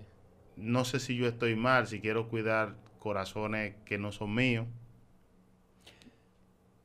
te siendo honesto, yo he ido a eventos donde por el protocolo establecido y la estructura creada, yo me hago una pregunta súper básica. ¿Qué diría Jesús de este momento? Me imagino a Jesús en este protocolo. O me imagino que llega como cuando tumbó toda la mesa. "Wey, wey, wey, wey, wey, wey, wey, acá, ¿Qué- haría. Eh, espérate, espérate, ¿por qué? Bájale, eh. O sea, yo me lo imagino como a veces hay lugares, ven acá, pero bájale un chin. O sea, y no a la excelencia. No es, eso no tiene que ver con No, excelencia. la Al contrario, súbala a la excelencia. La excelencia es una... Porque la excelencia es el trato que te dan a ti. Ujú. ¿Cómo te digo? Aquí estamos en el camerino. Hay un, hay un equipo de protocolo Exacto. Que te sirve, tal vez te dice si quiere un agua, si Ujú. quiere un Gator. Te tratan bien, te tratan Sí. chévere. Pero el no se le peguen es que yo... eh, eso es lo Sí, que yo veo sí. como... ¡Ey! No, men. Yo de momento... Estamos cantando y, y cuando hay, hay que orar, tampoco se, no le puedo poner la mano, por decir algo. Si vamos a administrar, si no vamos a... Pero el no se le peguen, como no se le acerque. Sí. Pero yo creo que a eso se le presentó a Jesús también una vez. Y los Se le dio, se le dio. Y él le dijo, wey, wey, wey, de- deja que vengan. deja que vengan. Porque Porque, eso- yo sé que ellos eran a lo mejor sobreprotectores. Ujú, Porque yo creo que... No le ponga la mano. Yo está Jesús, no le ponga la mano. Yo no digo que no pueda pasar algo, que te puedan dar un golpe, te puedan Mm. reempujar, te, te te repujan, te da otro de esto, te meten un pie, te cae. Pero estamos en el pueblo de Dios, creo que no hay tanta maldad.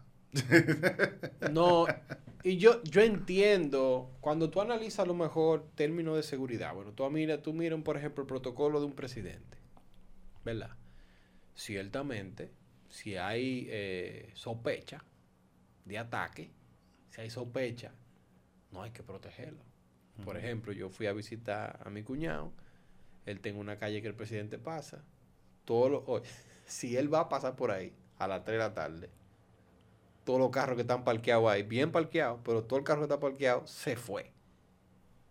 No, porque una bomba, que si yo qué digo yo, sí, pero ¿cu- ¿cuántos presidentes han explotado? ¿Cuántas bombas han encontrado? Yo no sé, siendo ignorante, puede que ya han encontrado. ¿verdad? Pero se entiende que el presidente, presidente.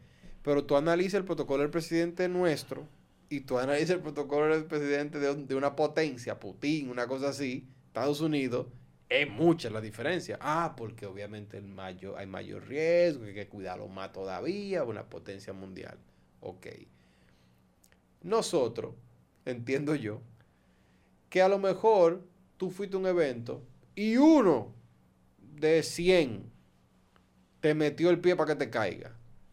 Ah, no, ya tú vas a buscar un escuadrón. Mano, pues fue una sola gente y fue un, en un show muy arbitrario. A lo mejor eso no se va a repetir otra vez. Yo fue sin, sin querer también. Pues ¿no? sin querer. No, ya tú tienes un... No, no, que un día me metieron un pie. Es como cuando el uno, cuando es un uno, pues tú quieres sacarle a lo mejor, explotarlo de contexto. No, un pile gente, no fue uno. Hay situaciones que... Hay situaciones, eso mismo. ¿El qué, el qué, el qué? Hay situaciones que hemos tenido que, ¿cómo te digo? Que, que limpiar. La gente no, porque te, abordan ahí mismo bajando. Sí, sí. Entonces, hay otra, hay otro grupo que viene. Entonces, lo que se trata como de limpiar el área. Como que dejen caminar, que Jairon camine hasta, los- hasta los camerinos y allá hablamos, allá se hacen las fotos. La gente sabe que nosotros hacemos fotos a veces hasta al final decimos, hey, júntense todos. si no, no nos vamos a ir, Pero ¿no? yo no lo conozco. Júntate, no importa. O si no, no nos vamos. Pero hay lugares que sí, por, por se aglomeran, se ponen. Ujú, "Ey, no, entonces. Jaina fue fuerte. ¿Mm? Jaina fue fuerte. ¿Qué Jaina. pasó en Jaime? play. Que Ojairo me. Ayúdame, yo ayúdame. Ah. tú, que yo me estoy cayendo. Abre la y yo, yo no Ta- puedo. en Ja- hemos tenido varios, varios que sí se necesitan protocolos así, como más, más, más cuadraditos. Pero hay lugares que a veces, lo que yo digo es la, exageración. Sí, que no sí, se necesita como "Ey, voy al- yo voy Ajá, atrás, ajá. El, el triángulo y agachado, no, men, la gente está tranquila esperando que tú subas. Exacto. Sí, es que eso tiene mucho que ver también con la personalidad de la gente. Porque yo, yo, ¿eh? Yo personalmente, yo no le caí, yo no le caigo atrás a ningún artista. A ninguno, no importa quién sea. Pero es que yo nací así. Yo nunca he No, sido de que admirar. O sea, yo puedo admirarte, pero nunca di que, ay, ay, Dios mío, ay, Dios mío. No, no, no. pero no. hay gente que sí es así. Ahora, eso está comprobado. Es una condición muy específica de un estado emocional, de que te esté pasando en el momento, por X o Y razón. No sé, tú transformaste. Yo entiendo que a través de ti. Pero hay muchos que, que son fanáticos y tienen un espíritu de fanático y hay que controlarse. No se controlan. Tú le dices 10 veces, no te le pegues, ¡No! Mano, usted tiene que controlarse porque tampoco podemos. Es como me estaban, eh, me estaban hablando, unos cristianos abuchando a un artista. ¿Eso, ¿Tú crees que eso, eso se ve bien? Que un grupo de gente cristiana, a una Sí. persona cristiana, te ¡Bú! Baja el. Hermano, usted tiene que revisarse. Y no fuimos a adorar. Hay es que, no, hay es, es lo que te digo. Hay como- que gozarse con todo el que pase ahí. es una cosa de loco. Tú sabes, yo entiendo, yo puedo entender, no es que no, que tú pagaste tu dinero y que tú fuiste a ver a Pirilo Ey, y ese- Pirilo no sube, Eso está tú duro. te está quillas, pero eso está duro. Entonces, cuando yo veo que por mentalidades de personas se tienen que crear protocolos totalmente muy exagerados, porque dos o tres personas que no se manejan, ya no, no, espérate, ahora tenemos que, no, a Jairo no lo pueden ni ver hasta que él sube. Y cuando él suba, no le ponemos una funda mientras esté cantando porque, tú sabes, como que no, no podemos llegar a los extremos. Se puede decir que de momento hay eventos seculares que son más tranquilos Sí, que eventos cristianos. sí, sí, sí, sí. Sí, sí, sí. a no nivel es- de, de, de, de- a nivel de, la orden, gente, de la- del orden de producción y la gente. Sí. Porque ciertamente cada música, cada eh, aspecto de la música tiene su público. Estamos conscientes. Yo sé, como te dije, tú te has imaginado ir a ver una obra teatral. Sea algo que, te- que tú dirías de que yo estoy loco por ir a No, ver. no, no, no. Te- Tiene que ser un flow como que me digan, men, te estoy invitando a una vamos para allá, vamos para allá. Y de momento me- no es que no me gusta, Ajá, pero, pero pero, no- no, es, no es como es mi, mi deseo de que, sale tal día. Tenemos que ir. Tírale. No, no. ¿Por Dios por qué? Porque ahí todo el mundo está en silencio. Tum, tum, y todo el mundo así, mira. Pero no hay bulla. Cuando se acaba, entonces esa gente se comporta. Salen tranquilos, entran tranquilos. ¿Por qué? Porque y le ¿qué? dan a tu un break. no. Hay un break Coffee en el break y de teatro de que, de que ahora sale y sale un ratito. Entonces, esa gente se comporta. ¿Por qué? Porque, bueno, aponte que ese tipo de cosas atrae un tipo de persona específica. A lo mejor tú no vas a una persona eh, de que, que le guste el urbano y, y de que, que también a lo mejor tú no lo vas a ver ahí voceando. Porque cada música, cada sector, como que se estructura a la condición de cosas. Entonces, cuando tú ves a lo mejor un exponente de música urbana que viene del barrio, que, que atrae su gente de barrio, la gente de barrio tiene su jelga, tiene su estilo, tiene su forma, tiene su bulla, y ellos van a expresar lo que son. Entonces, cuando están ahí, ¡guau! ¡Ah! y tú lo ves, ¡ah! y tú, pero cálmate, no. Yo entiendo, pero al mismo tiempo, somos cristianos, entendemos de que yo debo de amar más la cultura de Dios que mi propia cultura. Yo tengo que amar más lo que Dios quiere que yo sea que lo que un dominicano es.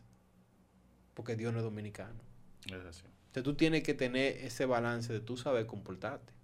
Tú no puedes venir a, a- que sea tú el que, el que dañe la fiesta. Porque te por Dios. Vamos a entrar por esa puerta. Vamos a tumbar He visto, en el nombre. de Jesús". he visto eventos que, que se han Sí, dado. de hay que- que... Cuando uno cree que, que el orden tiene que, que salir de uno, No. no, no, podemos poner de Yo recuerdo una vez en, en un, en un culto de último año, hace, hace varios años. Yo tenía vergüenza, se me daba risa y me daba vergüenza. Porque yo estoy escuchando. Yo entiendo que una de las cosas más lindas que tú puedes tener como ser humano es aprender a escuchar. Yo recuerdo que el pastor estaba hablando de que de nuevo año, había, vamos a empezar el año con orden. no sé si tú te acuerdas. Vamos a empezar el año con orden, escuchando y tomando decisiones. Y todo estaba fluyendo muy bien. Todo el mundo, amén, gloria a Dios. Excelente. Cuando se acaba la cuestión, yo recuerdo que un hermano estaba dando unos productos gratis, que eran como una proteína. Ay, yo me acuerdo. Hermano, Yo me acuerdo. cuando dieron que sí o que gratis, el, todo lo que escucharon se fue por otro lado. ¡Dame una para mi mamá, para mi tía, para mi prima! Ah, quería Y en de la- dos, de dos y de Y tres. en la puerta había, eh, uno, no sé acuerdas de Ricardo, que era grandote, que andaba con una caja. Hermana, pero cálmese. y yo, Tenemos que, que hablar por el micrófono. Creo que el pastor agarró el ajá, micrófono. ¿no? ey, ey, ¿qué fue? Por favor, hermano, por favor. Pero, ese nuevo año era de orden. Del orden. Y son cosas como cuando la, la emoción saca lo mejor de ti o, o- algo saca lo mejor de ti. Ujú, Y yo entiendo que nosotros debemos de... O sea, tú el que a lo mejor No, no, estás viviendo eso, tiene que pedirle a Dios que le dé autocontrol y que... Yo creo que. ¡Qué fuerte! Porque yo creo que hay gente que dice. Si fulano se queda tranquilo, yo voy a estar tranquilo porque fulano es de Dios. Entonces está todo el mundo meditando. Oh, pero si fulano, que, que lujiel de la iglesia. Pero fulano es, es del grupo de adoración y está allá. Y yo, Está joseando su cajita. ¡Guapalomia! y yo, tú estás loca.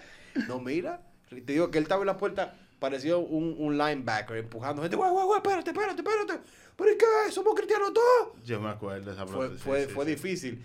Pero para mí, yo, jovencito todavía, yo tenía poco en la iglesia. Te, te, te impactó. Me mucho. impactó, pero era una enseñanza. O sea, yo dije, tú ves, yo no quiero, o sea, yo entiendo que estamos, eso está mal.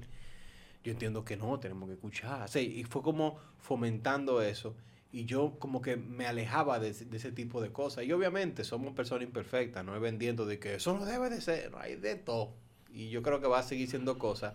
Pero el que está dispuesto a aprender de momento que la vida te pinta, tú tienes que saber manejarte, decir, ok. Porque a lo mejor muchos de los que estaban haciendo bulla, a lo mejor ahora no, lo son, no son así porque aprendieron. Pero en ese momento, sacar Un lo día. mejor de ellos. Que cuando tú dices, "Mira, pero yo, ¿y qué fue lo que yo hice ese día? Estaba como medio loco. Llega a mi casa todo partido. y mi mamá me pregunta, ¿y qué fue? Oh, aquí, ¿qué está vendiendo? Una Una proteína. Y yo le quise traer uno a usted. Y por eso me partí en aquí. Pero, ¿y tú no estabas en la iglesia? Sí. nuevo año, nuevo yo.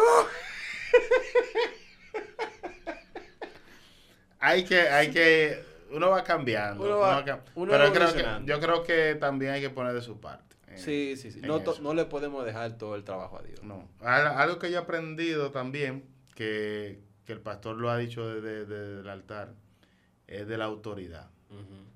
A veces nosotros en el mismo parqueo, cuando tú te estás desmontando de tu carro, que el del parqueo te dice, no, varón, póngase aquí. Eso yo he tenido que aprenderlo y someterme en esa parte, porque creo que si él lo está haciendo, porque él tiene la autoridad, por- pero el mismo, Exacto. nuestro pastor es que no ha hablado de eso, pero eso es un trabajo en uno, maestro, porque tú sabes que tú te montaste de un carro, para cuando tú vas a caminar, varón, no, no, es aquí. Tú como que te quedas como, tienes que venir eso como, Sí, él es la autoridad, la autoridad, no, no. Bien. Si es otro tiempo, dice, mire, mi hermanito, mentira, eso se va a quedar. Ya yo me parqué. ya yo me parqué, pero eh, eh, uno va aprendiendo, son cosas que Son- se ven pequeñitas, pero, pero, son grandes. son grandes. Por ejemplo, yo. cuando yo voy al supermercado, yo llevo el carrito, trae por donde va. Hay gente que no lleva el carrito. yo lo he dejado muchas veces a mitad de camino. No, pero yo, yo Con la llevo, misma pasión que tú compraste y lo Claro. llevaste, devuélvelo. ¿Por qué? Porque, ¿qué es lo que más tú odias? No Tú encontré. encontrar un parqueo y cuando tú vas a doblar, un encontré- carro parqueado. Es verdad, es verdad. Yo llevo No, yo, yo, yo no lo, yo no lo dejo en el área del parqueo. Yo suelo ponerlo en camino hasta un lugar que yo entienda que de ahí lo van a recoger. Si no lo llevo. O sea, que hay lugares que tú tienes que entrar allá. En Price, yo, tengo- yo lo llevo. Ya yo lo tomé como yo lo porque el llevo. del Price me lo obliga. El del Price me coge Es obligado. parqueos. Porque ellos no tienen parqueos. afuera. Porque en, en Ikea, en Ikea, por ejemplo, ellos tienen que yo entiendo que todos los supermercados deben de tener a lo mejor una zona Como una, afuera. estación, una estación para eso. para- Pero si no la tienen, ok. Pero en Ikea, por ejemplo, en casi el parqueo siempre hay uno cerca. O sea, yo nunca, yo nunca he visto que he tenido de que, Dios mío, ¿dónde que voy a dejar esto? Ujú. Tú sabes. Pero yo trato. ¿Por qué? Porque, ah, que eso me hace menos cristiano más cristiano. No. pero es un asunto de que yo entiendo Que lo que no te gusta, que lo que no te tú- gusta tú no tienes que debes ser- corregirlo. sí, tú no debes ser regalo para otro ahí. No, yo, yo voy y lo llevo donde va. Sí. Y yo le he pasado a gente que lo deja botado. Y a veces, ya eso sí me siento de que muy, muy bueno. Digo, venga, yo se lo llevo.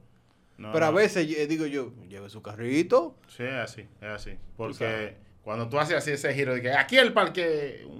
No, que me ha pasado, me he tenido que desmontar. Y uno se desmonta como que, de una vez que hace. Y después voy yo. y lo deja ahí. Y lo, y lo encaramos también. Entonces, lo mismo pasa con la, con la, con la luz en rojo, el semáforo, Igual. todo eso. Tenemos que manejarnos nosotros. Tenemos que ser ejemplo en las pequeñas cosas. Pequeñitas cosas que yo creo que ahí es que andamos y vuelvo y toco el tema del principio. No sé si eso se grabó.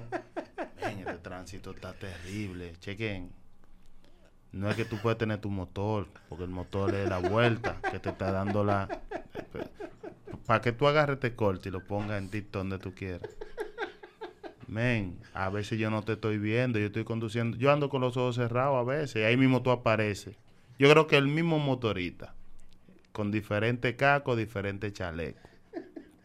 Tú me- si tú me estás escuchando, si tú me has visto y me conoces, escucha bien este mensaje que te voy a dar.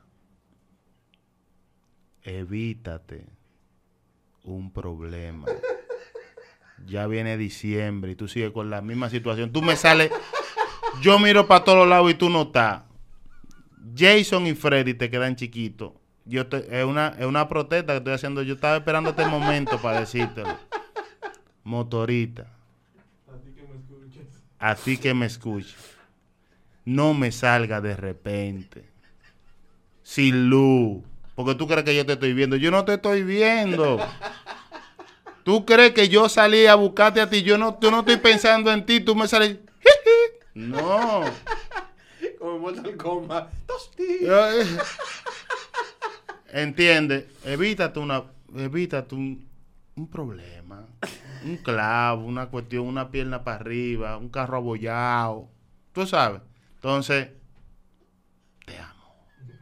Seguimos, hermano, ya me desahogué. Ya. Para poder seguir ministrando aquí, Yo sentí que tú, tú tenías que ser men, tengo dos días en esa batalla. Agarra mis manos, vamos a orar. Yo creo que tú fuiste libre, te Soy liberaste. libre, loco, respira, respira no- profundo. no por la. Desde ayer, yo, yo, yo, soy- yo llegué a la casa de Yosa, que vivimos cerca, quejándome, casi llorando por eso.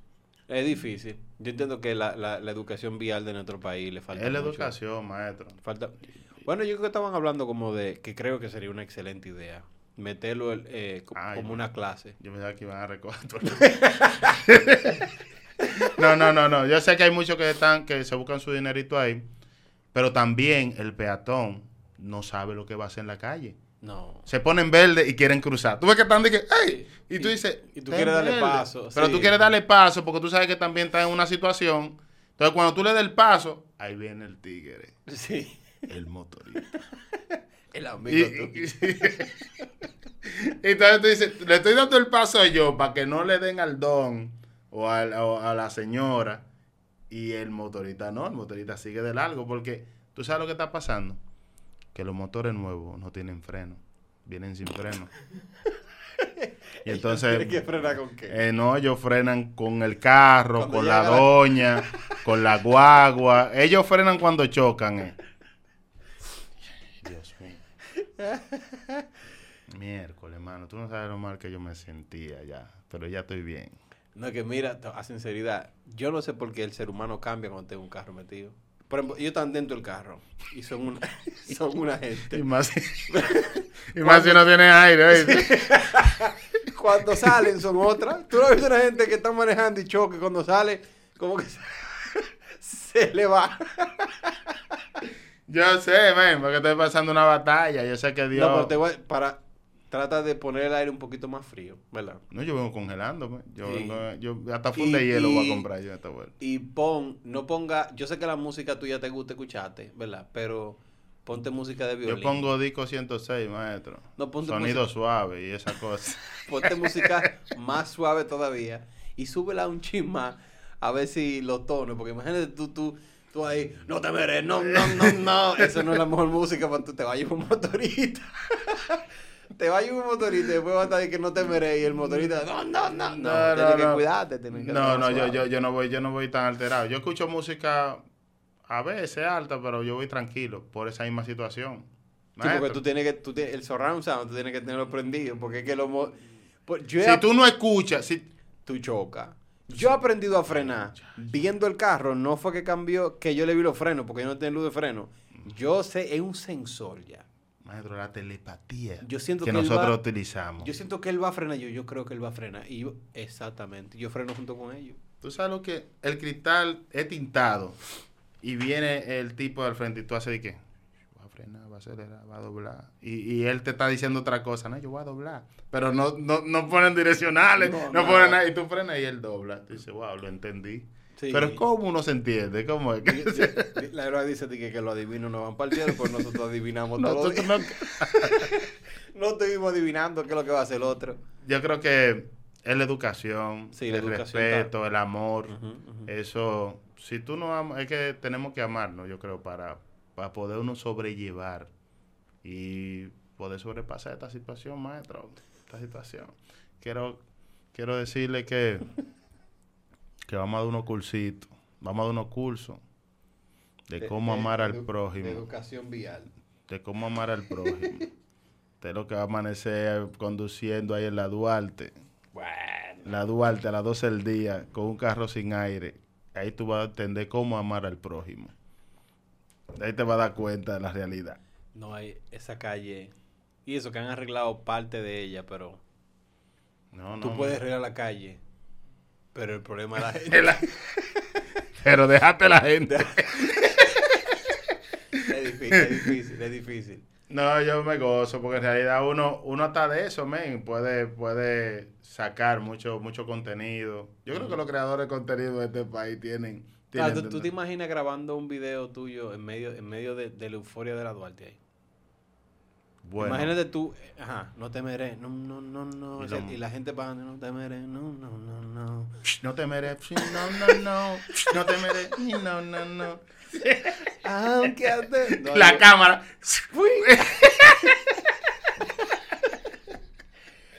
No, ahí, ahí sí tú tienes que ya tener un protocolo Hay, que tener un protocolo.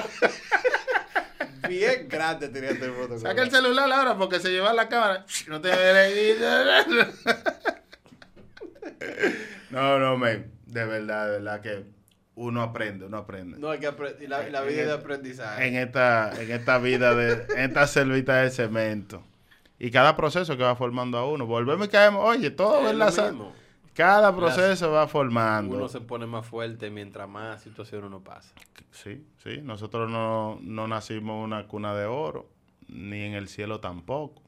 Estamos aquí Estamos aquí. perseverando, creyendo, tratando de dar testimonio. Y que la gente entienda que somos de carne y hueso, que no, no somos extraterrestres, que, que lo vamos a hacer perfectas las cosas. No, ese, ese no, no. Enfóquense en, en Jesús. Es el. Es el, es el que nos tiene a nosotros de pie, es el que nos dirige, es el que, el que de todo el barro, todo el disparate que yo era, el que le está dando forma a esto. Y a veces cuando dice, concho, vuelve y disparata, y vuelve y comienza a hacer de nuevo. Y eso es Jesús, men. Al final, no hay otro que no lo pueda hacer. No, no. De verdad que. Y de verdad que tener esta conversación contigo siempre, siempre va a ser algo muy interesante para mí. Siempre te, No, cono- yo te conozco un chin más cada vez que hablo contigo así, más. Yo lo disfruto, mano. full. No, yo me gozo pila. Mira que no- hasta los motoristas llevaron. En esta Pero- vuelta sí. En esta vuelta sí. Yo creo que el motorista busca de Jesús también. Y va a entender lo que yo te estoy diciendo. Va a entender, va a entender. Solamente Jesús puede hacerte libre de toda locura. Una pregunta. pa. Tú estás trabajando algo callado. Por ahí viene Oh. ¿Qué, usted, qué usted sabe? Afro King. Afro King. Papá, eso está ahí ya. Eso está ahí. A lo mejor, viendo esta entrevista, ya está publicado. ¿Qué? Me imagino yo. Sí, de momento, sí. el que está viendo esta entrevista puede ir a YouTube y buscar Afro King, que es lo nuevo. O si le estás viendo antes de que salió, suscríbete al canal para que que tú veas. Te suscribes y así el canal te avisa cuando ya esté todo publicado. Pero vienen muchas cositas bacanas, muchas cositas buenas. De lo que sabemos hacer. ¿Te sentiste cómodo haciendo, o sea, cada, cada tema de ese álbum, tú sientes que habla de una nueva temporada de tu vida, ¿verdad? Perdón. Realmente sí. Y es como, como una experiencia de, de- de hacer un álbum donde lo dice afro, como con un estilo afro fusionado con diferentes ritmos. Mm, toques tropicales, dembow, merengue, como tipo salseado, dándole unos toques diferentes y hablando del amor de Cristo, otro hablando de, de los guerreros que somos, de la, de la fuerza que hay en nosotros, otro hablando de, de- situaciones de encuentro con el Señor. Hay un tema que, que, que cuando ustedes lo escuchen, notificación se llama, es un tema que, que habla de un encuentro con Dios al nivel de códigos de- de redes sociales Oh, no, te- ok, got it. como, como me encontré con el Señor a través de, le di seguimiento, lo seguí. Un tema muy que tú lo escuches y dices, ¿a quién? Lo, lo explico acá para cuando se encuentren con él. Vayan, escúchenlo. Todos los temas me gustan. Todos los temas Tú no fueron... tienes un favorito, todos son... No, no, porque cada cual tiene como su momento especial de, de, de cuándo se hizo, de cómo se hizo, tiene su historia. Y ahí están los muros. No voy a dar spoiler porque después... No, yo creo que todo el mundo, el que ama tu música igual que yo, vamos de cabeza a escuchar Afro King. Y siempre somos, somos muy, muy de, de, de, de alegría. De, nuestro enfoque siempre es sacar, porque me voy a lo que te expliqué en, esta conversación. Yo pensaba que, que yo reía porque fumaba, porque bebía, porque consumía. Y me doy cuenta que dentro de mí hay una alegría eterna, que es Jesús. Y eso es lo que tratamos de transmitir en lo que hacemos. Aunque sea una canción para, aunque sea suave la canción. No, no depende del ritmo, depende, No, es, depende. de- es lo que queremos transmitir es libertad en lo que llevamos. Afro King. No, yo- ya, yo, ya yo quiero escucharlo. Y Yo he escuchado, obviamente, yo me, yo me he tirado par tú, de, tú, tú te has dado tu, tu par cosita. de cositas, vamos, pero...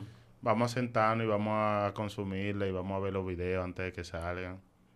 Eso está bueno. especialmente. Sí, Eso está así. Como te dice, también participé aquella vez de, de, de, de- del Monte Carmelo. Que te dije, ven, escucha eso. Tú me dijiste, ah, pero tú estás... Sí, porque yo no estoy buscando que me den lo que yo quiero escuchar, que me digan lo que yo quiero escuchar. Pero si en vez de que salga una opinión, yo prefiero un consejo. ¿Tú entiendes? Porque hay gente que da su opinión y esa opinión, la mayoría de las opiniones son para desbaratar, pero cuando una persona te da un consejo, te dice, ¿tú crees que puede, puede ser mejor que hagamos esto? Sí, exacto. eh, tú puedes hacer esto. Entonces, eh, la opinión puede destruir, pero el consejo aporta a, A tu visión. a la visión. No es que estoy buscando que tú me digas, hey, a no todo el mundo le va a gustar lo que yo hago. Eso es normal. Bueno, ahí está. No, no, no. No es que tú te emociones y me digas, está duro. No, no. A lo mejor hay muchos temas, yo sé que hemos dicho, ese tema está como, bueno, vamos. Y ese ha sido Sí, porque es impredecible. un boom. Y de momento el que tú crees que es un boom, no, no lo es. A, a lo que uno está esperando. Por eso, por eso yo siempre he amado el concepto de, de artistas ya establecidos que no hacen lo que ellos dicen, el álbum sale mañana, todas las canciones salen mañana, elige tú ¿Cuál es? cuál, es la que te gusta. Porque yo confío en el álbum completo. Ahora, cuando yo te quiero vender, no, esta es la que tú tienes que escuchar, esta, y le hago un video a esa y todo esa, esa, esa, a lo mejor ah. es, esa no conecta y tú sientes que el álbum no funcionó. Y ahí de sesión en uno, uno dice, wow, no conectamos con la Esta fue gente". mi mejor canción, si esta no pegó. No, entonces la gente, uno dice, no, no, hay que trabajar ya otra cosa. Sí. Hay que darle otra cosa. Hay que dejar que la gente coja. Que la gente uno, coja. uno- uno trabaja lo que uno cree, coge lo que tú quieras. Exacto. Trata de hacerlo bien para el Señor. Afroquín en la vuelta. Sí, ¿no? Y ya para nosotros, pero para el que esté escuchando, ya está available, disponible en todas las plataformas. Claro que sí. Y yo sé que tu música, así como me impacta a mí y me transmite mucha alegría, mucho gozo, pero también me, me pone a pensar. Y más cuando conozco cada día más un poquito más de ti. Yo sé de que ese álbum Afro King es completamente tú y eso me alegra mucho. Ahí estamos nosotros. Nos atrevimos, lo hicimos al nivel de, de un solo ritmo, vamos a decir, de un solo género fusionado, tratando de que no se parezcan los temas, que es difícil también. Sí, Y vaya, y de su opinión, de su comentario, de su like. Síganos si le gustó, si no le gustó también síganos, que el próximo le puede gustar más. claro, porque no lo voy a decir que no, no estamos, ah, más para adelante vamos a seguir trabajando. Esto no se acaba ahora. así es. My brother, gracias de nuevo por estar aquí yo- conmigo. yo estoy y dispuesto a seguir bebiendo café aquí y seguir hablando hasta mañana. hasta mañana. a mí a comer, ahora no sé, tú tienes hambre. A mí a comer algo porque hambre hay. My brother, love you. Papá, yo espero Familia. que se repita. O pero venga acá. Cada vez que tú tienes con algo nuevo, Ah, no, pues ya yo sé. que- ya te soy así. ya yo sé. Es más, que la, la regla es antes de tú lanzarlo tiene que venir Tengo- ligado. ya. Pero vamos a, vamos a profundizar más en el disco. Vamos a hablar mucho del disco. Ya después la otra es hablar de- del disco y hablar de, de- de- de lo que viene. Exacto. Vienen muchas cositas, pues nos vamos a sentar par de veces aquí. Vos, pero venga acá, es tu casa. Es tu papá. casa. Familia, hasta aquí llegamos. See you later. Dile. Que voy.